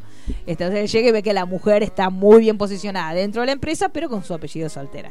Entonces ya empiezan una cosa medio extraña, llega como un goma total y absoluto, yéndola a buscar, y bueno, en el medio que él la va a buscar para la noche de Navidad, surge que toman este edificio, este que en, prime- en principio también se trabaja con la idea del terrorismo, que también es como muy solapado. Ahora, hoy por hoy, al hablar de un ataque terrorista es lo más normal, pero bueno, en esa época era como más, más raro. Sí, es cuando empieza a cambiar también como Claro. esa construcción del nuevo enemigo. Sí, empiezan a construir la figura del nuevo enemigo, del enemigo interno, entonces surge también este tema este del personaje de Alan Rickman, que tampoco era como el, el personaje más obvio de tomar como para, como un- para era contraponerlo. Sí, no era, y aparte era un actor de teatro, este, pero bueno, los realizadores ya tenían en claro que lo querían a él, porque les gustaba la postura que tenía él, y, y lo, lo llamaron, lo convocaron, obviamente funcionó, porque es una de los grandes villanos de la historia del cine, es él, este, pero bueno, en su momento lo llamaron y no era conocido así como era Bruce Willis, era conocido. Su primera película y él eh, no era conocido dentro de- del ambiente. Sí, obviamente ellos que lo tenían bien claro que lo querían a él. Este, así que la película terminó funcionando. De hecho, grabaron en el mismo edificio de la productora, usaron los pisos del mismo edificio de la productora. Entonces, muchas cosas, por eso decimos, cuando se analizó hace poco tiempo este, la estructura narrativa de Duro de Matar, también en esta peli en este capítulo te muestran que muchas escenas las hicieron recorriendo porque había una determinada cantidad de pisos que quedaban como en el medio del edificio de, de la productora que estaban en, construcción. Entonces lo que hacían era recorrer el lugar y fijarse las cosas que, que daban potencialmente para que, bueno, acá pueden pelear, acá puede colgar uno, acá esto se puede romper. Entonces lo que hacían básicamente era escribir el guion en base a lo que tenían, a la utilería y a las cosas reales que estaban en la construcción. Y ahí decían, bueno, en esta pelea este se cae arriba de una carretilla, va rodando. Entonces muchas de las cosas que vemos efectivamente se hicieron en base a eso y las explosiones y los tiroteos y todo eso también se realizó adentro del edificio, con lo cual eh, al principio filmaban en cualquier horario, después tuvieron que cortar el tema de los horarios porque estaban cagándose a tiro a las vecinos. 5 de la tarde. Claro, primero los vecinos y después la misma gente del edificio, o sea, no podés tirarme una explosión en cualquier horario. Este, Lo bueno también que cuenta el especial de que empiezan a hablar de lo complicado que era Bruce Willis y después empiezan a decir, yo fui a, esper- a- a entre- a hablar con Bruce Willis como diciendo, me voy a encontrar con un tipo complicado y fue totalmente lo contrario. sí, sí, sí, era... Un tipo que se sentó a escuchar las propuestas y a, generar ideas como el Yippee Kaye Motherfucker. Sí, sí, como eso. Después, bueno, también la escena de la caída de Alan Rickman, que eh, esa cara de terror es real, porque si bien habían tomado todos los recaudos para que él no se lastimara, pero en el momento que se cayó, se cayó en serio. Y él sentía que se le iba a dar en serio, si bien abajo obviamente tenía una colchoneta, pero esa cara de terror Ese. eh, justamente tiene que ver con eso. La escena de que Bruce Willis se cae por el ducto de ventilación, esa caída también es real. Este, así que hay un montón de, de situaciones que pasaron realmente en la película. Y esto que decíamos que si bien el producto final parece fruto de horas y horas de guion, el guion fue encontrando el camino a medida que se fue haciendo la película. Una de las mejores partes es lo de la ambulancia. Sí. final. A dice, bueno, ¿cómo solucionamos esto? ¿Cómo se van? Saquemos una ambulancia del camión. Sí, Y todos contentos. Cuando empezamos a ver la proyección nos dimos cuenta que al principio vemos Nunca que bajan del camión y nunca se ve una ambulancia. y lo dejaron. Y lo dejaron. Y lo dejaron. Sí, por eso mucha gente que los que son así como que buscan los errores de continuidad tienen un tremendo error de continuidad que ellos lo vieron, pero decidieron obviarlo. Este, y jamás, bueno, otra vez, al igual que en todos los casos anteriores, jamás pensaron que le iba a ir lo bien que le fue y sobre todo para la carrera de Bruce Willis que cimentó un destino totalmente distinto. Sí, y, que- y aparte que fue en el- una de las películas que armó toda una industria de ese tipo de películas. Claro, es lo que ellos decían. Después terminó siendo duro de matar en el mar, duro de matar en la jungla, o sea, un tipo lo- de cine. Que, que lo más cómico, que los guiones de Duro de Matar 2 y 3 fu- terminaron siendo otras películas y Duro de Matar terminó haciendo otras películas porque le habían cagado los guiones, guiones. que fueron otras películas, o sea, en la misma...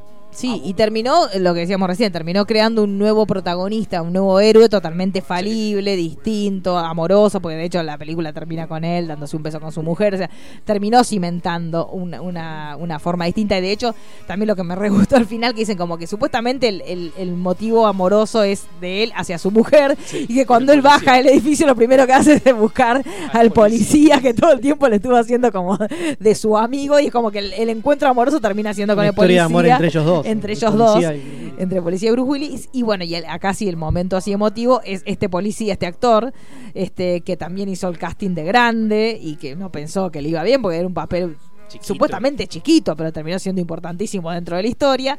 Este bueno él va a visitar el edificio y muestra bueno acá estaba esto acá es el- el- en este capítulo que le toca la parte emotiva justamente se, ve que a Bruce Willis no lo que, consiguieron. que, que- que- que él queda contento que su madre lo Ay, vio sí. triunfar Que le pudo comprar morir, una casa. y que le había dicho que, que, había ido al casting y había tenido y que le había dado la suerte era la madre Sí, sí, sí. Y que aparte era ya, él fue tipo el último, bueno, probamos con esta película a ver si queda y terminó cambiando su historia y todos terminaron viviendo Sí. esas regalías.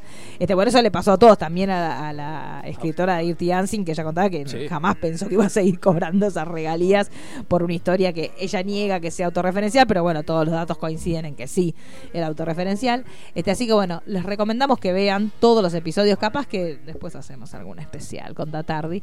Este, pero bueno, los que vivimos esa época, todo parecía como que era muy pensado al milímetro y, y lo que tiene de bueno este, todos los episodios es que te muestran que muchas cosas eran totalmente fortuitas y terminaron cambiando la historia, por lo menos de nosotros como espectadores, este, con cosas que terminaron encontrando camino mientras que se iban haciendo. Muy argentinas, porque muchas cosas uno Sí. muy argentiniada cómo solucionaron determinados temas, así que les No, recomendamos. ¿Sabes por qué es eso? Esa de, de relacionar que decís muy argentineada. porque se manejan igual que nosotros. Tienen Sí. este presupuesto. Y sí. Tenés, también nosotros nos vivimos con mil Sí, pesos al mes. menos, pero, sí. Y a- pero allí tenés 10 millones de dólares. Bueno, y arreglate con esos 10 millones Y de es dólares. eso. Digamos, construir un set en un gimnasio no cuesta 25 pesos. No, no. Cuesta Bueno, y de hecho- Pero te cuesta ese montón. No puede ser un montón y 10 dólares. No. No, es ese eso, montón. es eso. Bueno, y Entonces, de- por eso hace todo este tipo de. Lo hartamos con la lámpara. Claro, en Jomalón, por ejemplo, contaba que el proyecto que inicialmente estaba con Warner, Warner lo da de baja y John Hughes había estado hablando con uno de los directivos de Fox y en el medio del camino, cuando lo dan de baja en Warner, ella estaba negociando con Fox y siguieron, o sea, cambiaron, tipo los props y todo cambió, tipo, bueno, ahora es de Fox la película, obviamente Warner se quiso matar, este, pero bueno, esto que decíamos, eh, cuando el presupuesto se va demasiado y no entra dentro de los pre- lo que está pactado para la película, bueno, terminan pasando estas cosas y por ahí te terminan soltando la mano a una mina de oro como terminó siendo Home Alone, este que terminó ganando muchísimo plata en relación a la inversión inicial. Así que les recomendamos que los vean, son cuatro episodios más o menos de a ver cuando 40. hacen la segunda temporada. Sí, queremos Sí. la segunda temporada y queremos el de las series, las series que nos formaron. Sí. Bueno, señor, ahora hablen ustedes, pero yo ya me cansé, estoy como Bueno, agotada. póngame- póngame- que se venga, eh, póngame la que música, se ¿cómo vengan los chicos. Poneme la música. Poneme la música. Eh, Johnny Allen. Qué triste.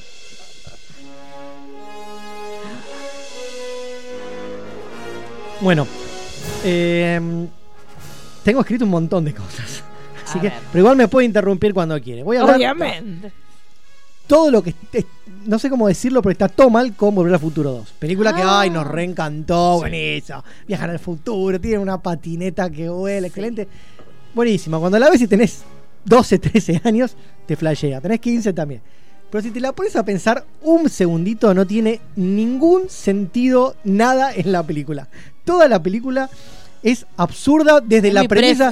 Desde la pre- bueno, ahora te voy a demostrar, te voy a, te voy a cambiar la vida Creo que voy a estar más desde, de acuerdo. desde la que- premisa desde la premisa principal de la película eh, hasta todo el personaje del Doc Brown toda la película es culpa del Dr. Brown de todas las malas decisiones que toma un tipo que tiene que ser supuestamente la, ras- la Sí, racional sí. de la película Marty representa la, la pasión La visceralidad, la juventud. lo impulsivo no sé qué y Doc el que lo frena un poco dice no bueno igual en la, en la 3 también Marty le dice vos sos científico tenés que pensar con la cabeza, no con el corazón. O sea, volver al futuro, todas malas decisiones eh, de Doc y se equivoca en, todo, el tiempo. ¿Coincide, señor Core, usted? Recordemos. coincidir más de lo que me Ah, bueno. ¿Usted que se da cuenta que Roy termina siendo el mejor amigo ¿Viste? inesper- Es como el feminista menos Recordemos, pensado. entonces, entonces vamos contra ella. Vamos contra la Daniela ahora. Eh, recordemos cómo empieza. Volver al futuro 2, ellos vuelven de 1955 después de haber cambiado el presente. Marty se, se dispone a dar un paseo en su nuevo 4x4 con, con Jennifer y ahí aparece Doc en el DeLorean que viene del futuro y dice, bueno chicos tienen que venir conmigo eh, con, el futi- con el futuro, al futuro. Marty y Jennifer se suben a la máquina del tiempo y ellos dos salen volando y mientras Biff desde ahí los mira como ellos se van. Esa es la primera eh, parte antes de los títulos y después vienen los títulos. Y no sé si ahí vienen los títulos para que vos pienses, ah, lo que estoy viendo no tiene ningún sentido. Capaz que está por eso, pero como vos estás ilusionado de que van al futuro no te das cuenta. Pero en una, si la ves dos o tres, cuatro veces más, ese tiempito que esos... Cuando se te ese- va la emoción. Ese minuto que pasa en los títulos es para que vos pienses si voy a ver una estupidez completa. Y vamos a ver, empecemos por el principio. Primero y principal, no tiene ningún sentido ni es urgente viajar 30 años en el futuro para impedir una cosa que no sucedió. No tiene sentido. Falta muchísimo para dentro de 30 años. Y si algo nos enseña toda la saga de Volver al Futuro, ¿qué nos enseña? Que el futuro no está escrito. está escrito. Primero y principal. Está en construcción. Así que eso que quiere, eh, que vio Doc en el futuro y Sí. que quiere ir a impedir, va a suceder, va a suceder solo si todo sigue el curso natural De de las cosas. Así que el Doc ya cuenta con esa información. Entonces, hagamos algo para impedir que suceda en el presente. ¿Para qué vamos a viajar 30 años en el futuro? En todo caso, le puede decir a Marty, mira Marty, loco, dentro de 30 años va a pasar esto con tu hijo. O un sobrecito, fíjate. Exacto. Bueno, Va a esto, abrirlo en 20 años. Hacé lo que creas necesario claro. para que Ay, esto sí. no ocurra. O déjale, como hizo Marty en la película anterior, un sobrecito para que lo abra dentro de 30 Claro. años. Eh, Igual sí. vos te vas a acordar si te dejan un sobre de abrirlo antes. Ay, Bueno. yo lo abro en el momento que me lo dan. Disculpe, Sí. usted le dan un sobre y se abre en los No. 10 años, ni en pedo. Lo, hizo 10 el años. Que Claro, sí. la carta, después la pegó y. Y sí, ni la pego, si me la quedo yo. Así que bueno, empecemos por, eh, por eso. Me dirán ustedes, bueno, yo qué sé, este, tiene una máquina del tiempo, además científico, y viaja al futuro. Bueno, es No, no hay completa. película. ¿Cómo, cómo? Claro. No, no no, película. película. Eh, para que me perdí en todo lo que tenía acá. Eh, ahora, está bien.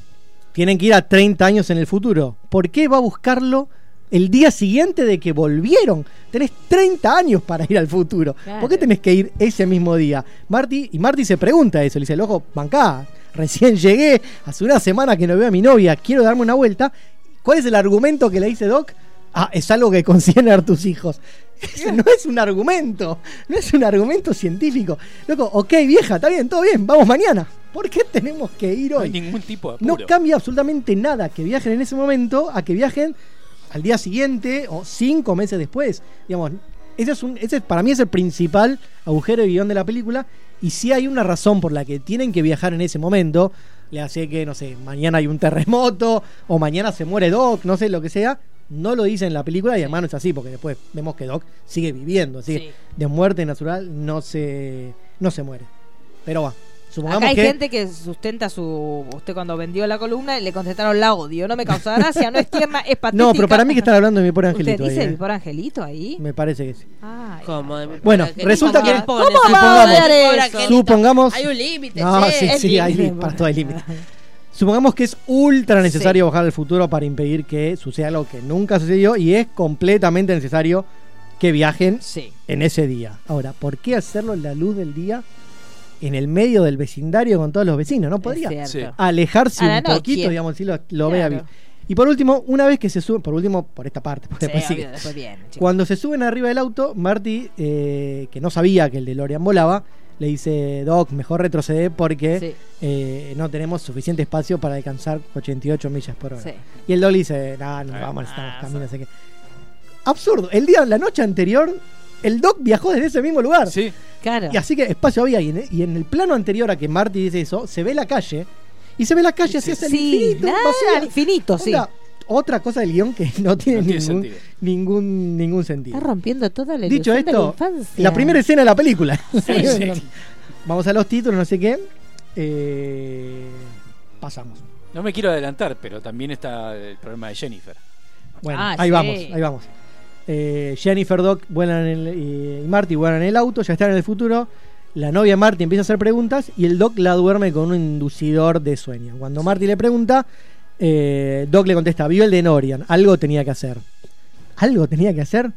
Así no, un científico no piensa de esa manera. ¿Por qué no la durmió antes de viajar? Se la dormía ahí, la dejaban en su casa en el Sí. post y no. viajaban ellos dos solitos. Busca a Marty cuando está solo. ¿Por qué Volvemos lo- a lo lo mismo. busca Marty ¿Por qué cuando en está ese solo? momento? Este, mi amigo Deadpool diría eh, lazy writing. Claro, Lazy Writing.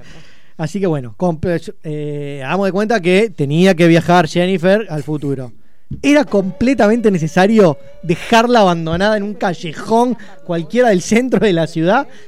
Sin sentido Sí, tampoco no. para nada, digamos. ¿Por qué no la dejó durmiendo en el auto? Claro. Me vas a decir, no había espacio en el auto porque tenía que ir a buscar al perro. Mentira, si después cuando vuelven al pasado Sí. van todos en el auto lo más bien. Claro, sí, Así no. que tampoco, no tiene ningún sentido. Obviamente, bueno, está ahí para hacer eh, el conflicto de la película, pero no es un conflicto que no se, crea sin ningún, sin ningún tipo de, de sentido. Otro error inmenso del Doc, ya van como 4 o 5. Sí. Error de, del Doc. Sigamos. Marty llega y dice, wow, el futuro, yo tengo que salir a Sí, recorrer esto porque me flashea". lo queríamos ¿Qué le contesta el Doc? No, no, Marty, no tenemos mucho tiempo, le dice. Flaco, ¿Cómo, tenés la máquina del tiempo. Gil. En lugar de llegar Claro. 5 segundos antes, ¿por qué no llegaste una hora antes y planeas bien todo el tema Sí. de, de, bueno, vamos a dormir al pibito? Sí. Vamos a dormir Aparte, pilita. ¿Me vas a decir que llegaste justo tenés- porque estaba lloviendo? Sacate un paraguas, ¿no? Claro. ácido sulfúrico lo que Tenés todo cronometrado, podés venir con mucho más tiempo. Claro. Sí. ¿por qué tenés que llegar en ese entonces? No sé, bueno. Indignado. Tú arriesgas la misión todo por llegar Por- ahí en el, el momento, no tiene sentido. Aparte que complica, no solamente por eso, sino que él ya estuvo viendo de antes, entonces debe haber como 3, 4 doc en esa Sí, realidad. tal, tal cual. Eso no lo había pensado.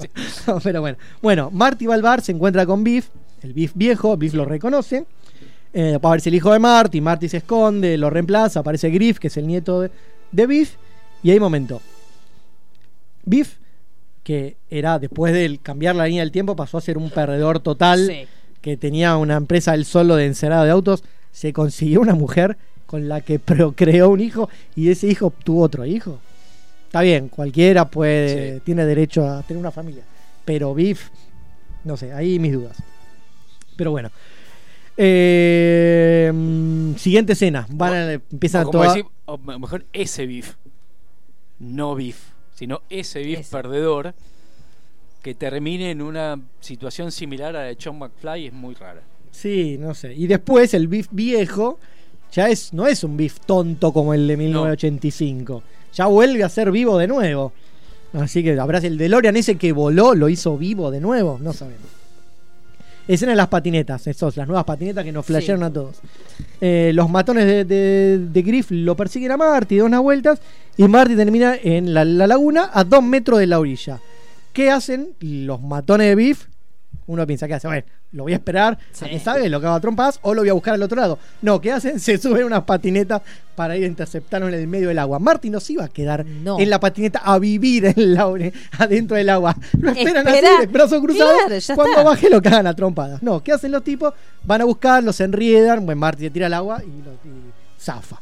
Ahora, eh, por esta razón, los tipos rompen el shopping que habían puesto ahí Sí. en el en el courthouse, que se Sí. había transformado en un shopping Sí. en el futuro. Eh, y al toque, la policía agarra a los chicos de Biff y los encarcela por disturbios en el orden público, romper todo, no sé qué. Y a Marty, que fue el que provocó todo esto, nada, el chabón rompió un auto, en el medio romp- daña un auto, un desastre. cae un auto, hace un desastre, cae en, la- en la pileta, del- en el agua esa, que supuestamente está prohibido, no se podés meter ahí. La policía no lo llama ni para declarar. Loco, no, No. entiendo, no entiendo cómo zafa de ese. eh, Sí, porque sale como si nada. Sale como si nada. Loco, participaste en un quilombo que rompió todo el, el shopping. Nada, bueno. Nada. Otra cosa con la que, Que está no Toma. tiene sentido. Siguiente escena. Le va a devolver la patineta a la chica. Y la chica dice, no, gracias. Ahora tengo una Pitbull, no me acuerdo.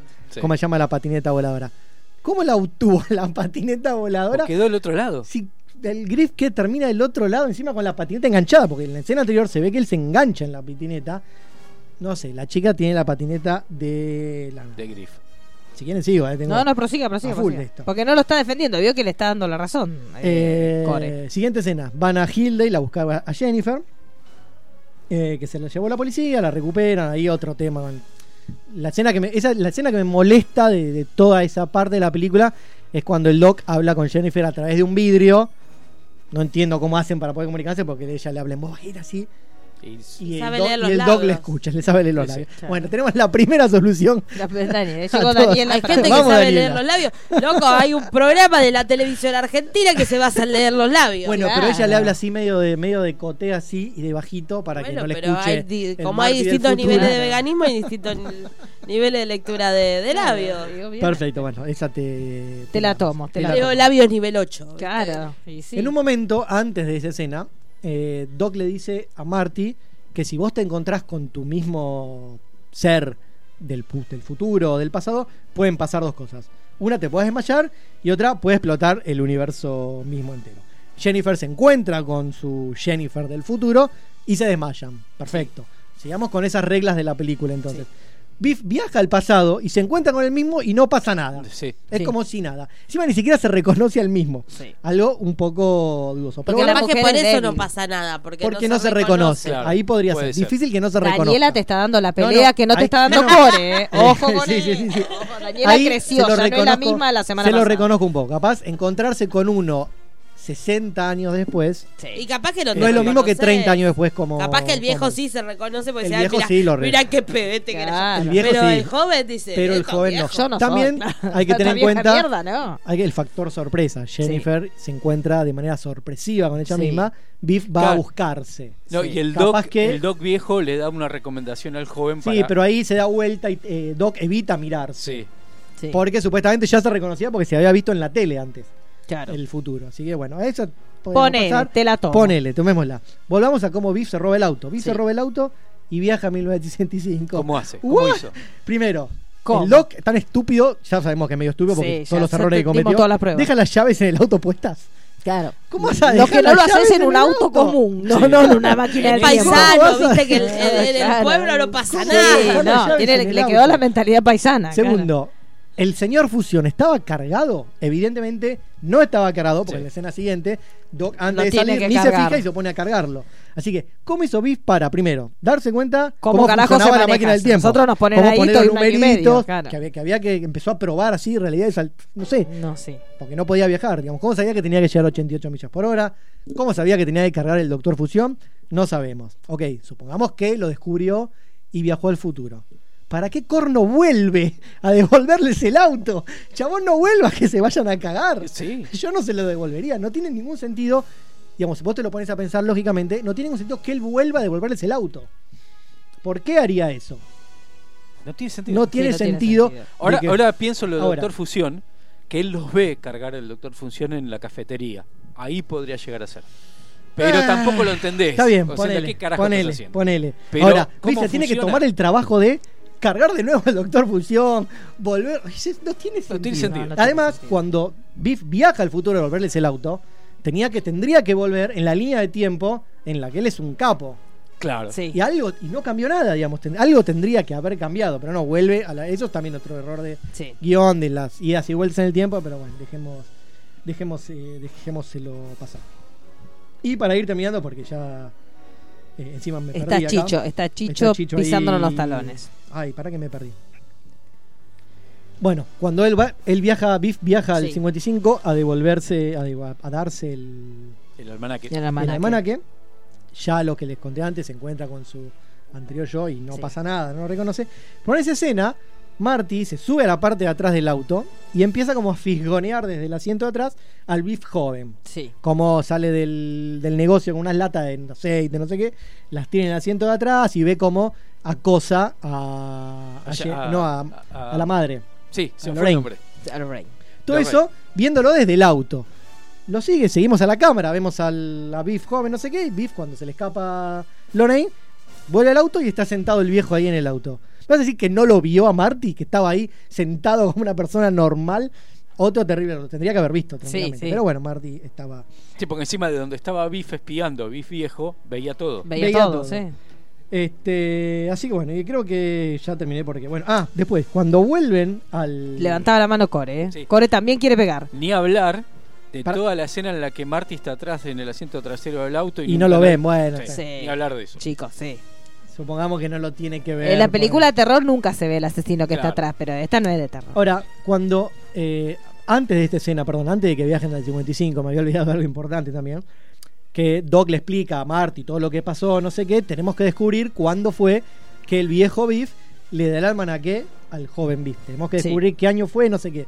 Lo tenías en el tablero del auto, chabón. En Sí. el Claro. tablero del auto te dice cuál fue la última vez que viajaste y lo tiene ahí escrito. No sé por qué hacen tanto quilombo si lo tenés escrito ahí. Este, así que bueno, y después cuando vuelven a 1950, a 1985, ¿por qué vuelven a la noche? Pasó, digamos, ellos se fueron a la mañana, Sí. las leyes de la película dicen que tenés que volver a la misma hora en la que te fuiste.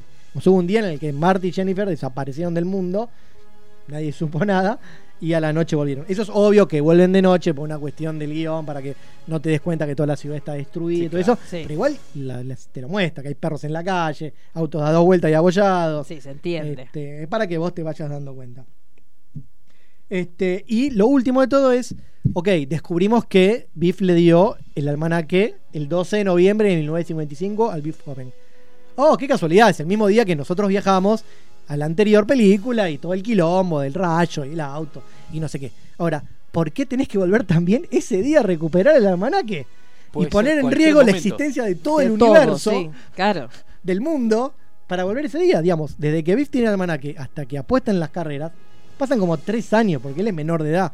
Y él mismo en los diarios dice que fue en el año, no sé, X, pero pasaron tres años. Poco, bancaba, bueno, ok, listo, ya descubrimos dónde es. Bueno, vamos, no vamos ese día, vamos al día siguiente, vamos el mes siguiente. No, tiene, no es necesario viajar justo ese mismo día y poner en riesgo toda la existencia del universo. No, pero eso, eso- es para evitar que lo tenga directamente en la mano. Si no, vos viajás. no, no, no. Justamente Doc le dice: no evitemos que lo tenga en la mano porque si no, no va a devolvernos la máquina. Vos dejá que él lo agarre y el viejo Biff se vaya. Porque si, si, Sí. si, va- si van y se lo sacan al viejo Biff, el viejo Biff nunca va a devolverles la máquina, cosa que no tendría que, que haber hecho de todas Sí. maneras. Pero ya que lo hizo, dejemos que eso suceda, le dice. Que le entreguen el Que coso, entreguen. que se quede tranquilo, que el chabón se quedó con el libro y nos devuelva la máquina. Entonces ellos esperan eso, a que, hacen- que haga la entrega y después se lo quieren sacar. Entonces, ¿por qué no vas al día siguiente? ¿Por qué no vas, no sé, Claro. el mismo día de las carreras? No sé. Sí, sí, cualquier otro a cualquier momento. momento. Claro. No tiene sentido ir justo ese mismo día eh, en el que podés encontrar, en que sucede todo lo que sucedió, obviamente, encontrarte con vos mismo eh, y explicar la explosión del universo. No, no, no, está Así que Dani está a punto de llorar. Sí, le cagaste la Fue vida. la prueba piloto de salió. Le estoy Claro. arruinando la Eh, película. fue- Es más, o sea, ya la, la, la Volver a Futuro 3 tiene el, el grave error de tener dos DeLorean en el mismo momento y están buscando combustible cuando tienen un DeLorean en una cueva. Claro. Sí, podría haberse evaporado o no. el- Pero, la- cuando bueno. se rompe, Claro. ir a buscar esa pieza, ese DeLorean. Claro, Es- pero si bueno, ahí todos los es que estás repuestos. poniendo, Eh, estás Warnes, poniendo en riesgo. Claro. todo lo que sigue. Por eso no lo deben haber tomado en consideración, calculo yo. Bueno, Pero bueno, destrozamos. No, no me metí en las reglas de los viajes del tiempo y todo eso. No, porque para estoy- eso estaría jugando- Mario, Estoy si jugando con las reglas que impone la película. Claro. Dentro de las reglas que impone la película. Claro, dentro de su propio. Me gusta. Así porque que está bueno. Y la veo más o menos una vez por mes, porque la foto. ¿En serio? Sí, la veo. ¿La original o la dos? Las, las todas. Las tres. Las todas. Hace, todas. hace continuar. Hacen No, continuado. continúa un día, una semana veo una, la otra semana veo otra. Claro, yo estoy haciendo eso con los episodios Ahora de Star veo Wars. mucho la 2 porque la sacaron la 1 y 3 de Netflix, pero Ah, bien, no se puede hacer. no se puede. No sé por Eh, qué hacen eso. No sé por qué hacen eso, sí, que, que van cambiando la, la Meten cartilla, uno la y sacan cartilla la dos, médica. sacan la 2 y meten la Sí, 1. no me gusta. Y más con hagan películas eso. que son tan continuadas. Sí, que no aparte uno historias hace sueltas. eso, claro, uno hace eso, o sea, pega un binguacheo. Eh, ¿Tenemos audio del señor Chicho? Vamos. A ver qué, le, pa- qué quiere saber esta criatura. Los 90 no solo fueron Cris Morena, Parripollos, Colores Fluos, Cibercafé y Videoclub. Fueron mucho más. Por eso, a partir de este momento, comienza Educando a Chicho. Porque todo tiempo pasado y Parripollo fue mejor.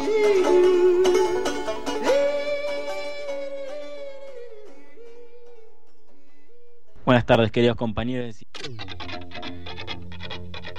Buenas tardes, queridos compañeros de Sinergia. Les hablo desde la comodidad de mi casa en esta uh, ocasión, ensayando para la hora que tengo el viernes. Y me gustaría saber en esta ocasión, ya que eh, no he conseguido muchos más temas de los cuales hablar de los 80 y 90. eh, si ustedes tienen propuestas, me las pueden mandar. Eh, me gustaría saber Sé que hay incluso libros que tuvieron su importancia en los 80 y los 90. Me gustaría que me digan cuáles fueron sus, sus preferidos, aquellos que los marcaron en esas épocas. Pero levantó la mano el señor Roy como loco, está como Joker. Bueno, ¿qué quiere Joaquín? No, el responder. Eh, de, su respuesta. Un libro Elige que... tu propia aventura. Ah, sí. todos. Y bueno, El pero abominable hombre de las Sí, nieves. la uno de mis preferidos. El Adentro ocho. del Omni Sí. 54. El número ocho. No El sé, a del- mí me gustaban los que tenía, todos me gustaban. Todos. Bueno, eh, contémosle a Chicho que era Elige tu propia aventura, porque hubo- Chicho, volvieron ahora hace poquito ¿no? hubo una reedición, pero Sí. eran más pocket, ¿no? chiquititos. más chiquitos, eran libritos más chiquitos. Contémosles, por ejemplo, uno era, no sé, llegaste a la puerta de una mansión, entras por Era la el- derecha. El primer en- signo de claro. interactividad que, Claro. que veíamos. Sí, entonces uno iba eligiendo lo que iba a hacer. En base a lo que elegías, iba a la página, no sé, 54. Iba a la Y te página morías. 54, te morías. En general, te morías. Entonces ahí te decía una cada, no sé, una hoja, dos, sí, dos, tres hojitas era lo que duraba cada, cada uno de los caminos Sí. que uno elegía. Y después te volvía a dar una nueva disyuntiva entre dos opciones y vos leías la otra opción. Si me hacen acordar, la semana que viene traigo algunos. Porque Sí, yo tengo, vamos, vamos a traerlo. Ay, yo te- no traje nunca el juego, que lo- al final de las Sí. de- de- escándalo. de- de Escándalo. escándalos, que había suicidios, era muy linda, pero después lo vamos a traer. Eh, ¿qué- ¿Usted, señor Core, eh, coincide con ese libro o tiene otro libro? Puede ser material de lectura del colegio también, que le haya traumado. No, no, no. De, de algo que leí asiduamente es Elige tu propia aventura. Eh, los libros, que para ese momento era novedad, los libros que compilaban todas las tiras de Clemente, Sí. que salían que eran unos libros Porque aparte uno se compraba, porque Paturuzú hacía lo mismo. Paturuzú uno hacía se compraba los paturucitos toda la semana y, después salían el- anual. Sí, Que el anual tenía algunos de los que ya habían salido y tenía material extra. sí, ejemplo. lo que eran libros de oro. Claro, el libro de oro de Paturuzú, el libro, y después tenía, uno se compraba, había gente que compraba Paturuzú, había gente que compraba Paturucito, y si no las, las aventuras de Isidoro Cañones. y con, Do- no, con Dorito a mí nunca, porque todo lo que es Chile, no, es como que Sí. desde siempre lo ¿Eh, desprecié. ¿Viajó a Chile usted alguna vez? No.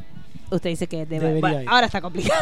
Sí, ahora está complicado. Vamos No a sería el momento, pero- No estaría siendo el momento. que retorne la democracia. Pero sí, No, sí. yo con pero- sí, me acuerdo que también tenía, porque también hacían eso, sacaban un libro Sí. anual con Sí. compilación. Pero era como un deluxe. Uno se Era compraba deluxe. eso, tenías que tener un dinero. Porque el- el- lo- las, eh, las historietas semanales no eran caras. No, Era, más, más barato que un anteojito, que cualquier. Pero el, el deluxe, porque era chito. Sí. Y traía muchas propagandas. ¿Ustedes eran Team Antiojito o Team Chicken? Anteojito. Anteojito. Anteojito. Bien. Porque me gustaba Anteojito. El, personajito. Villique no tenía Era más del pueblo, personajito. Sí. Yo creo que porque a madre le gustaba Anteojito, entonces quedó Anteojito Claro. forever y yo me crié con Anteojito. Ya quería más Anteojito que el Claro. otro. Sí, el sí, otro sí. no tenía dibujito, era un embole, Villica. Sí, no, no, era porque era para estudiar. Uno esperaba era para estudiosos. sí. Villiquen era Tenía para estudiosos. Claro, sí, sí. En cambio, el otro era más para los estudiantes. Que traía la figurita del triunvirato, que, De que te querías cortar la... Vos cuando te lo traías te querías cortar las bolas, pero cuando llegaba ese momento del año, cortaba la figurita y la mandabas a cuaderno y quedabas Y ahí. Y los que no teníamos plata, yo me acuerdo que yo era muy pobre y te daban, por ejemplo, la tarea que decían buscar un dibujo que tenga un... Me acuerdo porque la tarea que no pude hacer, que era un dibujo que tuviera un fondo naranja y no tenía, porque yo era pobre de nivel Dios y no tenía, no me compraba ni anteojito, ni villique, ni nada. Entonces me acuerdo que fui sin la tarea. Esa noche no dormí. Después le dije a la maestra, mire, yo no me compro ninguno de los dos y la maestra dijo, bueno, no tan pobre, lo siento mucho. Pero, porque es verdad, te daban a hacer esas tareas que si uno era pobre, ¿qué hacías? Tareas con anteojito y con... No, tendría que haber como una cosa. ¿Se acuerda que. ¿Se acuerda que en el colegio ustedes le hacían llevar, por ejemplo, galletitas al colegio? Que uno llevaba porque, por ejemplo, vos te quedabas más en el jardín hacían eso, que las mamás tenían que llevar galletitas. Sí. Cuando era el cumpleaños de uno, era más El cumpleaños y a veces porque sí, porque también te daban la leche. Entonces uno tenía que llevar, por ejemplo, una, no sé, bolsita de galletitas y las guardaba en un lugar que el día que yo descubrí, el lugar donde estaban todas esas latas. pobre. Y si era pobre, ¿qué quiere que vaya a un colegio rico? ¿Qué quiere que sea? Natalia Oreiro, cambio. No, no, yo era pobre y un colegio pobre. Entonces el día- un día abrí la puerta y era como el Tesoro Nacional y estaban todas las latas ahí adentro porque las latas con la cosa de vidrio, esas latas gloriosas sí, que no hay más. Y así es como, nos, como, Claro. como conocí a tu padre. Claro, sí. Es cierto, de eh, hecho. era el guardián de las latas y lo tuve que seducir para agarrar una galleta. Pero sí. Yo, yo, vi- yo viví dos épocas, digamos, en, eh, en lo- en los no, usted 70. era rico, cállese. ¿Eh? Usted era rico de chico. No. Sí. No. Usted era hijo de un hombre famoso de la televisión, no se puede ser pobre. Eh, sí, no, pero esa Pero plata era de no llegaba. separados. Era mi abuela y mi tía que eran descocadas y no pagaban cuentas y tenía crédito en kioscos y yo sacaba lo que se Ah. me antojaba. Pero después esa cuenta la tenía que pagar Claro, alguien la tenía que pagar. Alguien va a pagar esta fiesta. La fiesta de los 80. la fiesta de los 80 de Core. Eh, pero viví dos épocas en el colegio, la- eh, la las épocas que tenías la, la leche con bascole Sí. factura Sí. y de ahí pasamos a mate ¿Juguito? cocido con pan.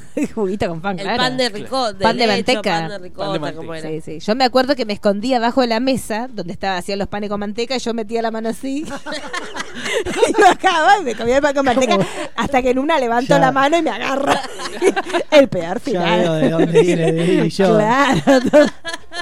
Yo era muy Yoda de chiquita. Y el bascolet se repartía eh, por orden alfabético. Claro. Sí. ¿cómo decía no, eso? usted era No, core, no, no, no, decía, ponele. Claro. Mariano Core hoy reparte el bascolet. Entonces yo pasaba Ah, con la- todas la- las lechitas poniendo bascolet. Ah. Y me hacían repetir mis compañeros porque yo era el que más bascolet ponía. Ah, Yo era generoso era en la generoso. cucharada de bascolet. Y se acuerda Y que la lata de bascolet era una lata grande, ¿no? Claro. Era chiquitita. Sí, y se acuerda que la época que la Serenísima empezó a fundar su imperio, Sí. que te regalaban las lechitas individuales de, para el 9 de julio, te regalaban las leches Sí. individuales, que te venía la Serenísima y descargaba en la puerta del colegio y vos decías, esta no tenemos leche, de la emoción, porque sí, porque esa era espumosa, era como la mejor de toda Sí. la leche que uno podía tomar, y te la regalaban a la salida del colegio, entonces cuando hablar- iba al acto y te la daban. Yo iba a doble escolaridad y almorza, hasta quinto grado almorzaba en el colegio. Sí. El día que había de postre helado o alfajor. ¡Eh! Era una cosa de loco. Sí. Bueno, yo como era tan pobre, fui a- de viaje de egresado a Chapatmalala, eso que, eso que ahora están todos podridos, vio que están esos ¿Eso en la complejos del? Estado. No, de la primaria. Ah. Pero yo extrañaba mucho a mis papitos. Yo le pasé muy mal, lloré, lloré, lloré hasta que casi me tenían que ir a buscar porque yo no quería estar con mis compañeros. Y cuando te daban el postre, te daban los serenitos, pero un serenito lo ponían arriba del otro serenito. Entonces el serenito, si lo bromatología en casa se volvía loco. Entonces, el culito del serenito de arriba te sacaba la capita del serenito de abajo. Vio que se le hace como una nata. Era una porquería. Claro. Entonces vos comías con, con destapado De tu de comías. Claro, Sí. comía de todos los lados. Y después nos daban unas eh, empanadas que una vez la dejamos así y salía una hormiguita. Y ahí nos dimos cuenta que era posible que todos hubiéramos comido la hormiguita y no nos hayamos dado cuenta nunca. Porque eso eran del Estado. Era, era muy triste. Y me acuerdo que mi papá, como yo lo extrañaba mucho, me llamaba, porque es muy oportuno, todos los mediodías en el horario que estábamos almorzando. Y te llamaban por un micrófono. Entonces, Marisa Cariolo, Marisa. Y todo el mundo se burlaba de mí, con lo cual ya Ah, la empecé- llama el papá. Ah, la llama papá. Y yo llorando, que "Ah, mi papá. Porque yo emocionada, porque era caro llamar, pero como mi papá era telefónico, llamaba, Llamaba. cinco. Gratis. Claro, puenteaba las cosas. Entonces mi papá me llamaba y yo iba corriendo al encuentro. Era como la lágrima del teléfono. Suena el teléfono y vos como loco. Y yo iba corriendo y todo el mundo se burlaba de mí. Y hasta estuve a punto de hacer que mi padre me fuera a buscar, porque no soportaba de, de estar entre compañerites. Pero bueno, después al Pa- final no a mí me pasaba en el comedor que la sopa era, era un caldo con tres fideos. Sí. Entonces, Y eso que eh, no lo agarró Vidal, porque Vidal ahora te manda todo vencido. Un fideo. Un fideo. eh, mi vieja trabajaba en el Estado, en la Procuración del Sí. Tesoro. Y le daban. Oh. eh, ¿Ves que eran ricos? Dice que eh, no, pero. no. Y le daban eh, en el almuerzo los mini sobrecitos de mayonesa y sabor. ¡Ah! Me los daba a mí para que yo los lleve al comedor y condimente esa sopa de De porquería. mierda. La- Con una asquerosidad, Sí, este hombre. Pero porque eran, era un caldo horrendo sin gusto Claro. con tres fideos. eh, ni te cuento las milanesas lo que era. Eh, y la que la que controlaba el comedor me lo sacaba, no me dejaba. ¿No le dejaba que usted hiciera eso? ¿Sabes cómo se llamaba? ¿Cómo? Parece adrede, ¿eh? Mata mala. ¿Mata mala, en serio? Mata mala Ay, se. Esa gente que no piensa los apellidos, No, tiene en cuenta el apellido para poner el nombre. Es No increíble. Bueno, una- entonces usted libro, el libro es ese, usted. El libro se elige tu propia aventura y los de Clemente, que los tengo todavía. Los de Clemente. grandotes que me encantaban. Lo de los pitufos también. ¿Se acuerda que los pitufos, estaban sí. la, el- que ahí yo me compré, me enteré del nacimiento de la pitufina? Me enteré, yo no me enteré por el capítulo, me enteré por, Por por el libros. dibujito. Estaba Asterix, Los Pitufos, eh, Juan y Guillermo, eh, que venían todos los, los libros de España. de Sí, me acuerdo que sí, así que sí. Y yo me acuerdo también Caramelos Surtidos, que era Ese todo fue mi primer libro. uno- También. Eh, unos libros de cuentitos que eran todos cuentitos cortos, pero que eran muy lindos. Y ahí estaba el, el cuento de la casa donde me decían Poldita. Que Una tristeza. Era fue libro de- libro. Y después, cuando eras adolescente, te regalaban las tías o las abuelas, te regalaban siempre libros de Paul Divert. Porque era como el, el- el libro que te regalaban todas las viejas, te regalaban ese para que vos te pusieras emotiva y era- seas una niña buena. Era o muy- el sabor normal, como en casa. En casa Sí, era- muy de llorar. Porque yo me, los de Paul Divir eran como tan tiernos y el que es terrible, que también que te lo daban para leer y que era como una úlcera instantánea en mi planta naranja lima. El, pe- el- la cosa más triste, era como Lassie, en, pero era cosa hermosa. Y yo después les recomiendo que sigan, si buscan libros del autor de mi planta, mi planta naranja lima tiene una continuación, que Vamos a calentar el sol, que es la adolescencia de Cecil, el personaje de mi planta naranja lima. Y José Mauro de Vasconcelos, que es un gran escritor este brasileño, tiene libros para adultos que la triste- un nivel de tristeza superlativo. O sea, vos decís, mi planta naranja lima, un- una comedia, es al lado de los de adultos. No les puedo explicar lo que es la última cena, o sea, búsquenlos porque son libros buenísimos, tristísimos también, pero muy, muy bien, escribe muy bien eh, Vasconcelos. Me estoy acordando Escribía. también de una colección de libros que me había empezado a regalar mi, mi abuela con el simple hecho de que cuando a una abuela te regala un libro para que leas. Sí, obvio. lee esto. Aparte se usaba mucho, ¿se acuerdan que se compraba mucho las colecciones de libros que te vendían porque venían por tu casa y te decían, tengo este sobre, yo tengo una colección de libros sobrenaturales. Que era, por ejemplo, el ovni de Belén. Las enciclopedias. Claro, Sí. las enciclopedias y. Porque aparte, digámosle a los chicos. Yo me gané una enciclopedia. Se ganó una Muy enciclopedia. bien. En realidad era un viaje porque Y la cagaron. No, éramos ¿Te gusta chicos. este? En realidad, Sí, bueno, no hay viaje, hay es que fue, un- enciclopedia. fue algo que yo no participé en nada. ¿Se acuerdan que antes en el zoológico Sí. hacían como sorteos? Había animales. Y mi hermana había ido con su madrina Sí. y mi primo, yo no había asistido.